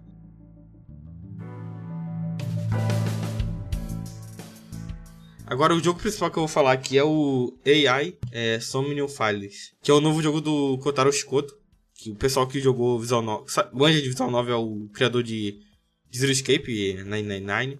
E meu amigo, se eu tivesse jogado esse jogo quando saiu, seria o meu jogo do ano. Eu joguei ano passado e foi o melhor jogo que eu joguei ano passado. É muito bom. Ele é visual novel, ele é metade visual novel e metade puzzle. Igual o, Ze- o Zero Escape é. E basicamente dessa vez você não. ni- ninguém foi captado nem nada. Você é um detetive e você tem que resolver o caso. Só que a pessoa assassinada tem relação com você. O, o roteiro desse jogo é esquizofrênico. Porque. Você já jogaram um Ace Attorney, né? Que você ficava interagindo direto com o cenário. Eu joguei só um pouquinho do primeiro. Ele, você tinha uma parada. Você até ganhava é, conquista se você mexesse nas escadas. Aqui é a mesma coisa, então os personagens. Você sai clicando em tudo, os personagens têm que comentar sobre tudo. E é tudo dublado. E, cê- e dessa vez o- deram dinheiro pros coisas fazer 3D. Que o de Zero Escape. o de Zero- É. Ele piorava. O Zero Escape piorava. é um ele- em vez de melhorar, ele piorava a cada jogo. É, é- é bem incrível, porque o Zero Time Dilemma é um jogo que. Aquele jogo claramente não era pra ser 3D. Não. Ele realmente mordeu que ele. comeu muito mais do que ele aguentava. Aquele jogo não era nem pra ter existido. Que fica. Assim, foi um parto pra esse jogo existir. Sim. O Bitcoin ficou em depressão porque esse jogo não ia sair. Teve todo um movimento de fãs falando: Por favor, Spike Chunsoft, dá green light pra esse jogo. Pelo amor Sim. de Deus, a gente precisa desse jogo. Aí o que, que ele faz? Ele faz um plot twist merda no final do jogo. Eu não. Eu não superei até agora. Até foi por isso o motivo que eu não joguei o, o Somnium antes. Eu fiquei com um mau gosto na boca depois do Zero Time Dilemma. Mas aqui, foda-se, faz qualquer Twitter twist bosta que. A parada desse jogo são os personagens e a história. A história é não tão, tão simples, você consegue saber. Assim, assim que o jogo começa a te dar dica, você. Ah, tá bom, é isso que, isso que aconteceu. Você já consegue sacar logo no começo. E a para... em Zero Escape você tinha a parada das, das rotas que era por diálogo, né? Aqui você tem os puzzles e são literalmente rotas diferentes entre os puzzles, que são os P5. E os P5 são- são muito doidos porque não é só uma investigação normal. Às vezes ele imita outros jogos. Tem um trecho literalmente que é Minecraft e muda todo o gráfico do jogo. E essa outra coisa, ele é literalmente um jogo, não é só visual novel.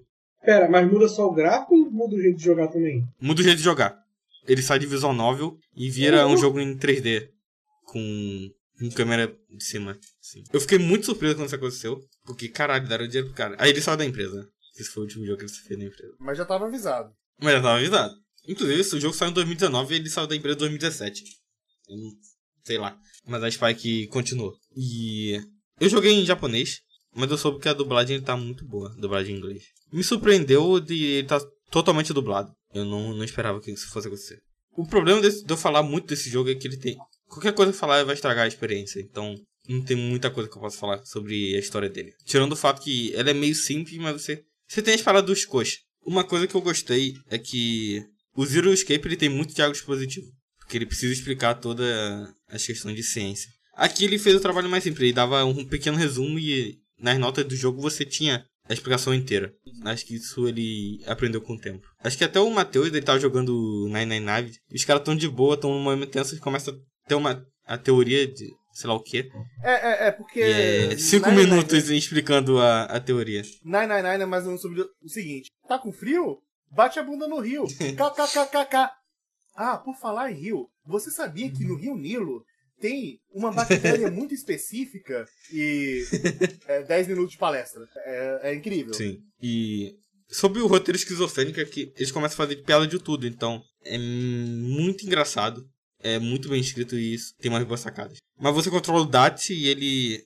Ele tem uma inteligência artificial, que é o olho dele. É um novo olho. E ela é muito engraçada. É uma bolsa de pique, ó. Se chama Aiba. E é meio.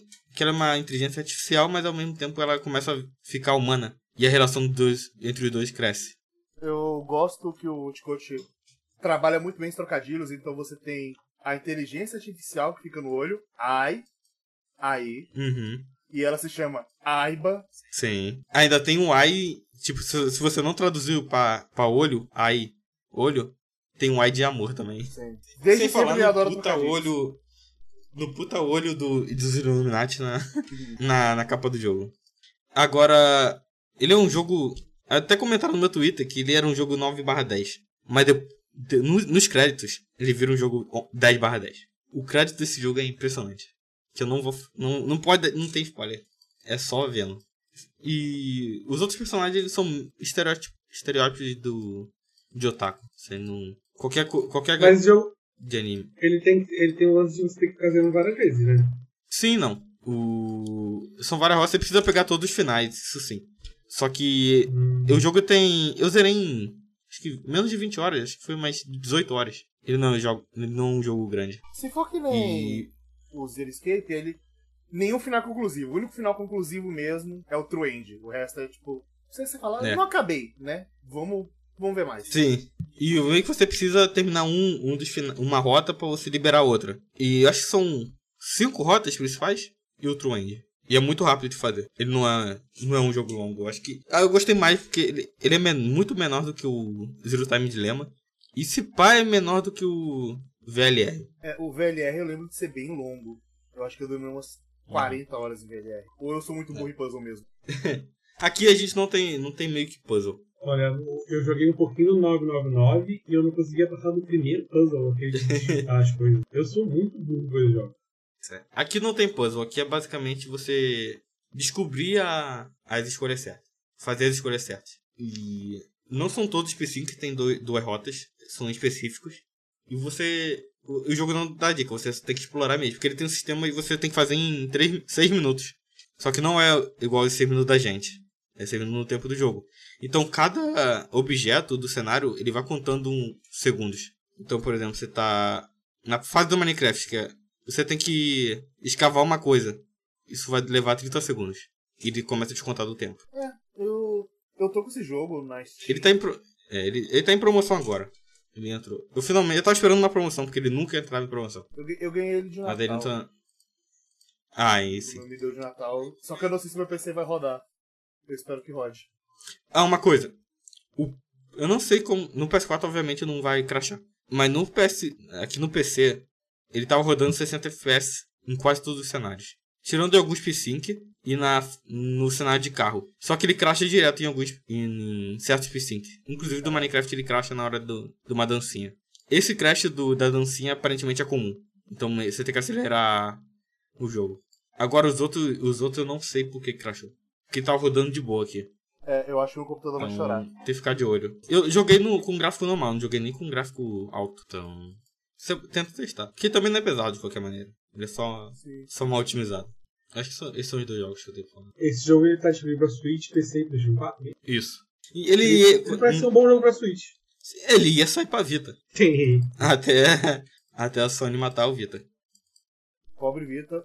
Ele, ele- Console porque os outros. mais injustiçado. sim. Porque os Zero's Escape eu joguei no Vita. Então, eles funcionam perfeitamente no Vita. Zero Time Dilemma eu joguei no Vita. Olha só. Tem.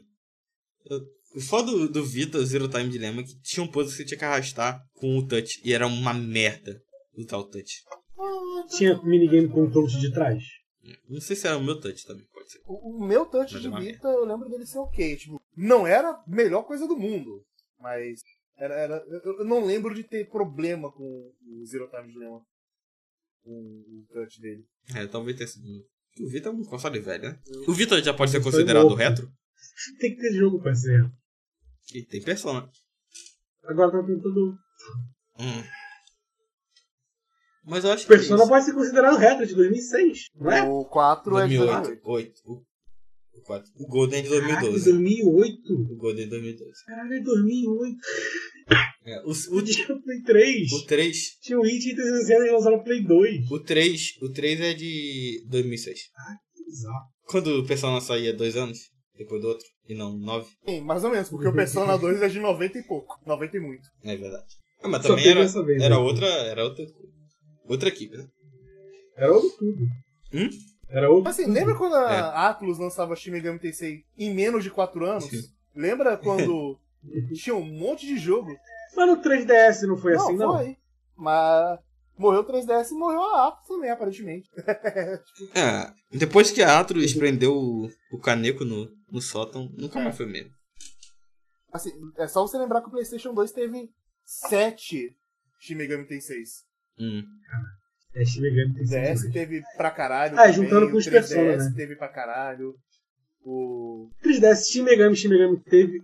Ah, não, é que teve também o remake de DS, né? Remake Teve não, o. mas... Não, teve o Strand, Strand Journey. E conteúdo pra caralho a mais. Lembra quando a Atlus Teve o 4. portava um jogo pra na- outro console e ela não tinha preguiça? Hum. Lembra quando. Lembra quando a Atlus não era da SEGA? Sim.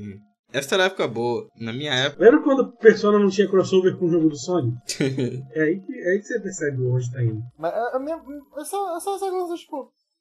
Esse rente aqui, porque Nocturne HD, se, se fosse a Atlus de antigamente, ia falar, caralho, parece outro jogo de tanta coisa que adicionaram, de tanta coisa que melhoraram em qualidade de vida. Eita porra. Aí você olha pra esse. Caralho, é literalmente o jogo do PS2. É. Eles nem tentaram. Não, o vi. Overclock, o Devil Survival Overclock, ele tem final a mais, tem rebalanceamento, tem um monte de coisa Nesse aqui, mais. nesse aqui você tem o quê? Você tem a fusão que entrou depois. Entrou depois. Em modo fácil. todo mundo reclamou. E o modo fácil é que sabota o jogo. Porque a mecânica principal dele você não precisa mais usar. Eu ainda vou jogar. Eu tô esperando esse, eu nunca joguei Shin Megami Tensei, então eu quero muito o Nocturne. Se vocês querem saber joguei. sobre Nocturne, houve uns arcaicos atrás. É verdade. Tá no feed. Tá no aí, feed. A gente não deletou. Tá no feed, eu não, eu não apaguei. Tem eu falando do Nocturne e de mais uns dois Shin Megami Tensei. Hum. Porque eu tava o... Tu vai querer. Oi. Não, não, continua. Não, é porque eu, eu, eu tava do jeito que o Silvio tá com Star Fox. Ah, Só que eu não, eu não fui na, tipo, vamos zerar Star Fox. Só aconteceu. né. É, tá que nem eu com Ish. Basicamente. Quero pegar a franquia inteira. Ah, não, eu não quero pegar a franquia inteira de Star Fox, não. Tá bom que eu joguei. Só Ah, dois eu só eu cinco, só, só tenho cinco jogos. Não, tem de DS de DS que, é estranho. O DS que é um jogo de estratégia. Aí tem o Wii 2. O de DS começa legal, aí você começa com a navinha, tipo, oh não, eu tenho que controlar a navinha com o touch. e você perde a autoajuda. E tem o maravilhoso Star Fox Adventure. Esse eu vou passar longe de verdade. Mas já que a gente tá voltando a falar do que eu tava falando, deixa eu falar só mais uma coisinha. Ou, ou vocês querem falar mais alguma coisa? Não, eu ia perguntar se você queria falar do Assassin's Creed. Não, eu quero falar do Xbox. O Assassin's Creed tem texto no site, é um jogo legal, deveria demorar 40 horas, demora 60. 40 já é muito, mas. Então eu vou Tá falar ok. três coisas. Ah, Um, ele é muito grande. ele simplesmente não acaba. demasiadamente grande. Ele, com- ele tem quatro horas de prólogo. E é muito chato. E ele queimou meu PS4. Vocês estavam falando do Odyssey esse tempo todo. é isso. Pera, o prólogo tem 4 horas? O prólogo levei quatro horas. Quando você chega na, na Inglaterra, eu levei quatro horas. É, por aí. Mas melhora quando chega na Inglaterra, falei que melhora. É, pô, Só demora. depois piora quando você fica na Inglaterra tanto tempo. É, mas eu tive que jogar pra fazer review. Se eu tivesse jogado pra mim mesmo, eu já tinha dropado a porra do jogo. Mas deixa eu falar um pouquinho do Xbox, porque gerações acontecendo, mundos mudando. E por impulso e por Ladino me mandando no Telegram as coisas de manhã com promoção, eu comprei um, um Series S. Então, tipo, falar um pouquinho do. Tipo, a nova geração chegou e tal. E, e é, é meio- eu acho que a gente, nas outras gerações, eu acho que era mais animador. Talvez tinha mais mudanças, não sei. E, tipo, eu peguei o Series S, eu tô com pouquíssimos jogos que usam coisa da nova geração. Eu tô com o Observer, o Observer da nova geração. Observer não é da nova geração, né? Não, o, o Observer na versão da nova geração. Ah, que esse, cara, esse jogo, Que é o eu cobri esse Redux. jogo na BGS 2018. na primeira versão dele. E eu achei. Eu acho que era a segunda. Eu, eu acho que tem uma versão muito antiga já. Meu Deus, cara. Eu acho que é isso. Mas aí eu tô jogando ele, eu joguei o Rising of Mortal Phoenix. O Zelda Jogou da Ubisoft. Totalmente não É. Breath of the Wild. uh, Devil May Cry 5, o Special Edition. Aí tem as coisas da Microsoft em Forza, joguei Sea of Thieves pra ver o Ray Tracing, joguei No Man's Sky, tá mais bonito, coisas assim. E meio que, tipo, o Xbox, eu tive o Xbox One e vendi porque tava pegando poeira, assim, Play 4 isso tinha tudo que eu precisava, tipo, o Xbox, dos exclusivos deles da geração passada eu só gosto de Forza. Até o Sunset Overdrive, assim, é um negócio que não me pegou muito. Não é mais exclusivo, eu mas que- tiver Drive é divertido mesmo. na, então, na época que eu tive o Only ainda era exclusivo. E não me pegou muito. Ele é legal e tal, mas ele era um jogo que eu fui enjoando muito rápido. Ah, eu, eu, eu acho que eu tive a mesma relação que eu joguei no Xbox do meu tio. E assim, Uhum. o Xbox tava na minha casa por uma semana. Naquela semana eu não terminei Sunset Overdrive. É, é, ele, ele, ele é divertido, ele tem várias ideias legais, mas sei lá, tem uma coisa nele. Parece que tá fazendo as mesmas coisas. Sim. Mas aí, tipo, o Series S aqui e tal, tipo, ele é o. Pra quem não sabe, o Series S é a versão mais fraca do Series X. Então, se você tem PlayStation 5 e o Series X ali pau a pau, o Series S tá abaixo e rodando tudo que roda lá, mas um pouquinho mais. Ah, O Observer, pelo que eu entendi, ele só roda a um FPS menor e sem 4K, porque o Series S sempre roda 4K. O Ori ele roda 4K e se- é, 4K 60 FPS. Uh, of Thieves, eu acho que é 30 FPS, mas aí tem Ray Tracing, umas coisinhas a mais. Um jogo que me desapontou muito foi o Devil May Cry 5. A versão que eu tenho no Series S é da nova geração, mas roda como se fosse a da antiga. A única vantagem que eu teria seria se eu tivesse uma televisão com 120 Hz, sei lá, não entendo essas coisas, e eu poderia rodar 120 FPS. Não tem, não consigo rodar 120 FPS. Ele roda de qualquer jeito.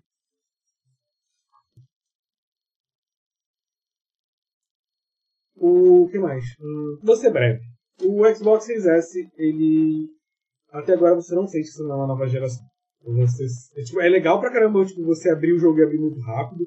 Tipo, meu irmão ele não quer mais usar o Play 4 porque jogava muito Fortnite no Play 4. Demora muito a abrir o Fortnite. Não sei se vocês têm contato com Fortnite de alguma forma. Ah, meu irmãozinho. Não, eu joguei, eu joguei no adora- início só. Meu irmãozinho adora Fortnite. Ele Hum. já gastou um monte de coisa.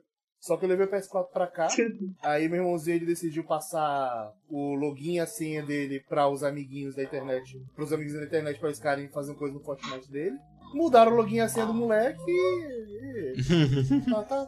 Cacete, que merda. Mas é, mas assim. Foi, foi jovial. Meu, meu irmãozinho é um moleque jovial. Ele é, é aquela pessoa que se orgulha de ter 500 amigos no PlayStation 4. Porque qualquer pessoa que ele encontra tá adicionando e virando amigo. Mas faz parte da idade. Mas então, o, o, tipo, no Play 4 ele demora muito a abrir. E no Series S é bem rápido, bem, bem rápido. Tipo, Qualquer. É, o, o, tipo, o Forza Horizon 4, o Fast Travel, praticamente não tem logo. É, é, querendo ou não, mesmo sendo forte ou não, ele tem um SSD já. E é o SD igual do Series X. Não, É. Nesse tempo de loading é muito, muito parecido.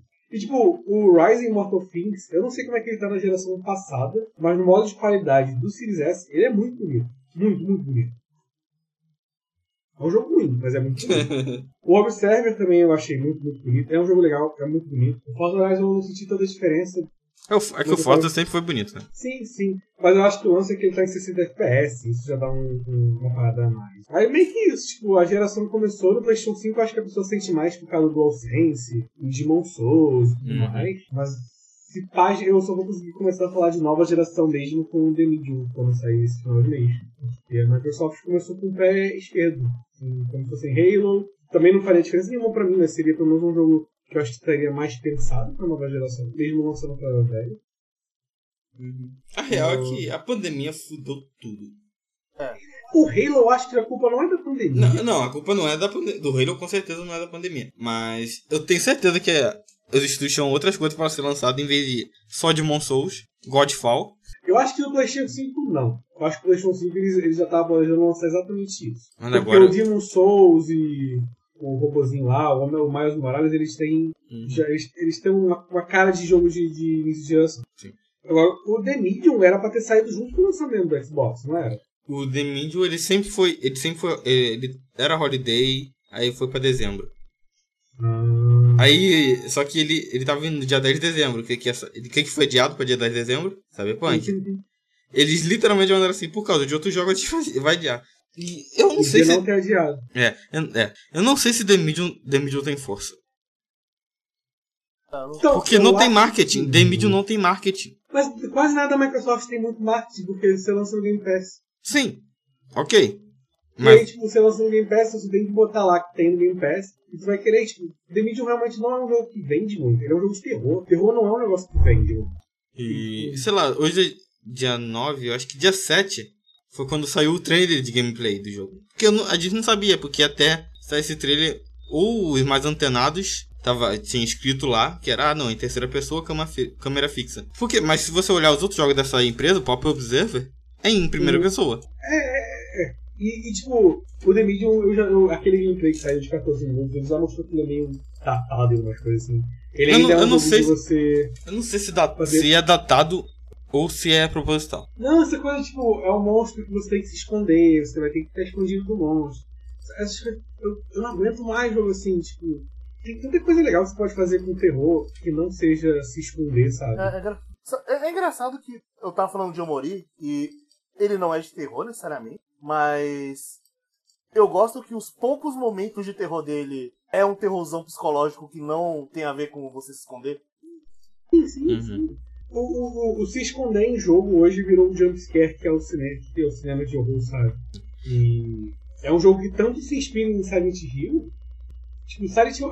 Eu joguei pouco de Silent Hill, mas nos dois, quando se encontra com a Iron Head, tu tá, tu tá meio escondido, mas tu tá vendo o que ele tá fazendo. E tipo, tu tá escondido meio que pro jogo te mostrar o que ele é, mas depois você acaba encontrando ele.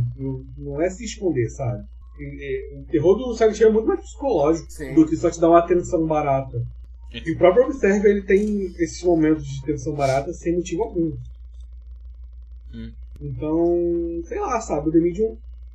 Sem Pra falar quem tá no. Não, pode que eu acho que o The Medium ele é, é temporário, né? Não Eu sei. acho, ele tem muita cara de ser temporário. Provavelmente. Provável. Bem provável. Mas sei lá, sabe? é uma- eu, tipo, eu- parece que esse ano inteiro você não vai sentir que você é uma nova geração pela Microsoft. Você vai estar sentindo que é uma nova É, geração o, que eu pelo tenho, o que eu tenho olhando pra The Medium, ele não é um AAA, de jeito nenhum. Não. Acho que é o AA, né? O AA. Por uma Hum. empresa indie. Que teve apoio da Microsoft agora. E vai, ter, o- e vai ter o compositor. O compositor de Silent Hill, é isso. É, pra- o marketing do jogo é isso. Ele tem o É, compositor é. de Silent Hill. E aí, sei lá, tipo, essa geração, esse ano a gente vai ter. Vai ter Resident Evil, vai ter o Hitman que vai sair agora, que vai ter mais coisas pra nova geração. Sei lá. Não. O Resident Evil que, a gente, que ninguém sabe se vai vir ou não pra geração passada, né? Tá Assim, nesse- até o momento não. É. E talvez, se vier, vai ser muito capado, porque hoje eles estão realmente planejando esse jogo pra nova geração. Uhum. É, Mas, é, assim, eu comprei o Series S porque tava muito barato, tipo, ele é 2.800, né? uhum. Uhum. Eu comprei por 2.200. Hum. Foi um bom preço. E o site tipo, vai precisar de coisas da nova geração, eu já quero estar dentro dela. eu Não vou, meu computador tá ficando velho pra cacete, tá com esse barulho horrível. Então, não vou mais ficar jogando jogos pesados nele. Então, eu precisava realmente de um joguinho da nova geração já, então já tenho um aqui. Mas sei lá, tipo, parece, uma, parece que a geração vai começar realmente ano que vem. Igual, é igual a que a gente passou agora, né? Em 2014 nem tinha nada. É, é, foi 2015. e- Sem falar, é, mas é, esse ano é basicamente o que eu tô falando da pandemia, eu acho que vai adiar muito mais. Vai. Eu, vai ter eu, muita coisa. eu fico, será que eu compro no Series S ou eu economizo mais uns bons meses e compro o PS5 direto? Não, Então, eu, a, o meu plano A é o minha PS5. ideia é que se o Series S não continuar valendo daqui a um ano, por aí, sim, eu vendo ele e aí junto o dinheiro dele pra juntar com o Play 5. É, o meu interesse atualmente é um, PS, um PS5. O, o meu plano é o seguinte: eu tô juntando o que der. Eu espero que, sei lá, em março de 2022 eu tenha o suficiente pra comprar o PS5. É, é isso. Sim. Eu acho que a promoção máxima dele, se rolar esse ano, no Natal. E vai Assim, ser difícil ter promoção porque videogame que toda hora acaba. Sim, é, não- é verdade, não tem estoque. Não tem estoque no lugar nenhum. É, eu- eu- mas assim, será que no final de 2021 ele ainda vai estar nessa vibe de estar acabando o tempo todo? Eu não Não, acho que não. Vai ter Brasil em 2021? Vai ter Sony em 2021? Eu não sei, eu não sei. Tá, Mas, assim, tá é- louco é- demais. É aquilo, eu tô economizando dinheiro aí, mas ao mesmo tempo de que talvez eu gaste todo esse dinheiro quando eu esteja vacinado, eu, porque eu vou falar, caralho, eu tô vacinado, eu vou beber pra caralho, vou beber em Brasília, acordar em Belém, vou visitar meus amigos em São Paulo porque eu posso. Aí eu percebi que gastei toda a minha economia. Talvez isso aconteça. Talvez. É. E talvez seja melhor do que comprar um Play 5 agora. Não, agora é Hum. impossível. Só, Não, agora, agora, agora qualquer coisa. Você- se eu comprar o Play 5, É. vai ser tipo, no mínimo, no mínimo, no mínimo, mínimo, no final de 2020. No final ano. Sim, eu também. Eu não acho que antes do, da época do Natal tenha um PS1. De jeito nenhum. Só se, cara, ele entrar numa promoção muito boa e eu arranjar um cartão de crédito. É, é- é só nessa possibilidade também. Mas eu duvido que isso vai acontecer. Então, só no mínimo Hum. no final de 2021, porque. Sem falar que eu quero o, o de mídia física. porque- É. Sim. É. E é não, Nesse- mas é porque. Eu É nem mais sei a última vez que eu botei uma mídia física no meu Play 4. Normalmente é mais barato. Eu tenho um monte de jogo de físico de PS4 porque sai mais barato. Eu, eu não faço nem questão de ter jogo físico. É, é, é exatamente. é, se eu achar mais barato, eu vou comprar o jogo físico. Tipo, eu, o meu PS4 ele tem problema de injeção de disco. Eu comprei em 2014. No meio do, No início de 2015 ele já tava injetando disco já. tá? Porque eu não vou comprar mídia física, eu vou comprar mídia física de jogo específico. Por exemplo, comprei do Trails agora, comprei do Nier Automata. São jogos que eu gosto. Mas metade, mais da metade da minha biblioteca é digital. Porque. Mas eu prefiro ter o físico com entrada física. Para esses casos. Sem falar que tem a retro agora, né? Mas assim, isso é um papo pro futuro. Eu espero que o Hum. Kay de 28 anos esteja com o PS5. E eu espero que o DualSense dele também não quebre. Não morre depois. Nossa, ainda tem isso, né? A Sony não vai resolver isso. Ela Não vai. não DualShock. Ca- é. Ainda bem que não é caro, né? É, ainda bem que é Ah, baratinho um DualSense. Nossa. Ainda bem. Ainda bem que ele não custa 500 reais cada, cada console. É, outra coisa, o controle do Xbox Series S ele é melhor do que o do do One. O gatilho dele às vezes prende no controle, que é estranho. E me fez perguntar várias vezes se eu tava quebrando o controle sem saber. Eu só tenho uma pergunta. E Como é que é o digital? Hum. É bem melhor, é bem melhor. O, o D-pad do, do. O D-pad do, Siri- do One S ele já era melhor do que o do Xbox One e melhor do que o do Xbox 360. A do Bem melhor. 360 também é uma aberração. né? Não, o 360 é horrível. Mas eu acho que o do controle do One ele teve uma revisão no meio da geração. Teve, teve. Então, ele teve uma revisão quando lançou o One S. Hum. E melhorou, tipo, o RB e o LB, que é o R1 e o L1 do, do One normal, era terrível também. Eles melhoraram. A Microsoft não sabe fazer controle. Ela sabe fazer controle. Ela parece que nunca usou um controle na vida. Ela só aprende, ela só faz no. Ela só- no- Ela faz um modelo. ela consegue fazer um bom. Ela faz a carcaça do controle. É porque assim, Muitas carcaças, porque tudo tem versão de controle nessa merda. na real, o que eu mais quero é um controle que eu jogue jogos de luta sem a frustração que eu tenho com o controle PS4, com o controle do Xbox. Eu só queria usar o digital em jogos de luta e conseguir errar os inputs, mas sentir que a culpa é totalmente minha. O, tipo, talvez o do Series S te dê um pouco isso, porque ele faz muito barulho. Então você sabe exatamente qual botão tu tá apertando. Então assim, eu, eu, eu só queria ser ruim em jogo de luta, mas falar, eu sou ruim por culpa minha. Não, Hum. não porque errei o input. Digo, eu errei o input Meu problema com o controle- eu, eu, eu errei mesmo. Não, não porque o controle me sacaneou. Meu controle, meu problema com o D-pad é puramente meu dedo muito. E aí eu, eu meio que. "Ah, Eu não quero. Nossa, não." eu, eu odeio ir pra ele é mais trás e acabar confortável. levando, indo pra cima. Nossa, É uma merda. Eu joguei Persona 4 Arena com o Ladino e eu perdi por causa disso. Não foi porque eu sou ruim. É, Eu não sou acostumado com jogo de luta, então. E o, o controle do PS4 já não é bom pra isso. Então eu nunca. Eu nunca consigo, por exemplo, fazer o meia-lua no Eu D-pad. ser pra trás. No, no D- eu sei pra trás. Porra, o Silvio. Ah não, porra, como que faz especial? Ah não, eu sei pra trás. O que, que é ser pra trás, cara? Jean, meia luz e ser pra trás não são comuns em Brasília, não? Meia lua é. Sim, com Comum em todo trás. lugar, assim. Ser pra trás não, ser pra frente, não? Não! Não, peraí. Ser pra frente, ser pra trás. Você tá falando o quê? Meia lua pra trás, meia lua pra cima? É, é isso que ele tá Frente, falando. baixo, Frente, Não, tipo, frente trás. Não, é, de- frente e baixo. O, com, Não, os frente e baixo, especiais, trás, tipo, trás. por exemplo, meia, Hadouken. Me- Hadouken é como? meia lua e soco. Sim. Pra mim, é- se não Aí o Silvio, é não, é, né? é, é, pra- é, é C pra frente e o botão. Eu sempre chamei Eu de sei ser que, cara, o frente que, que é C pra frente? O que, que é C pra frente? Meia lua? É, ah, beleza. Mas enfim, eu não consigo fazer o D-pad. E o meu analógico é muito ruim. Então, basicamente, eu só, eu só apertava o quadrado. Era assim que, foi assim que eu ganhei o Silvio, eu só apertei quadrado. E eu fiquei tentando fazer malabarismo. É. Aí depois o Silvio pegou uma boneca que se cura. É, eu nem sabia que ela se curava. Mas tá, o controle do Xbox ele é melhor, o D-pad dele é melhor. Não sei se é tão bom quanto todos os outros D-pads.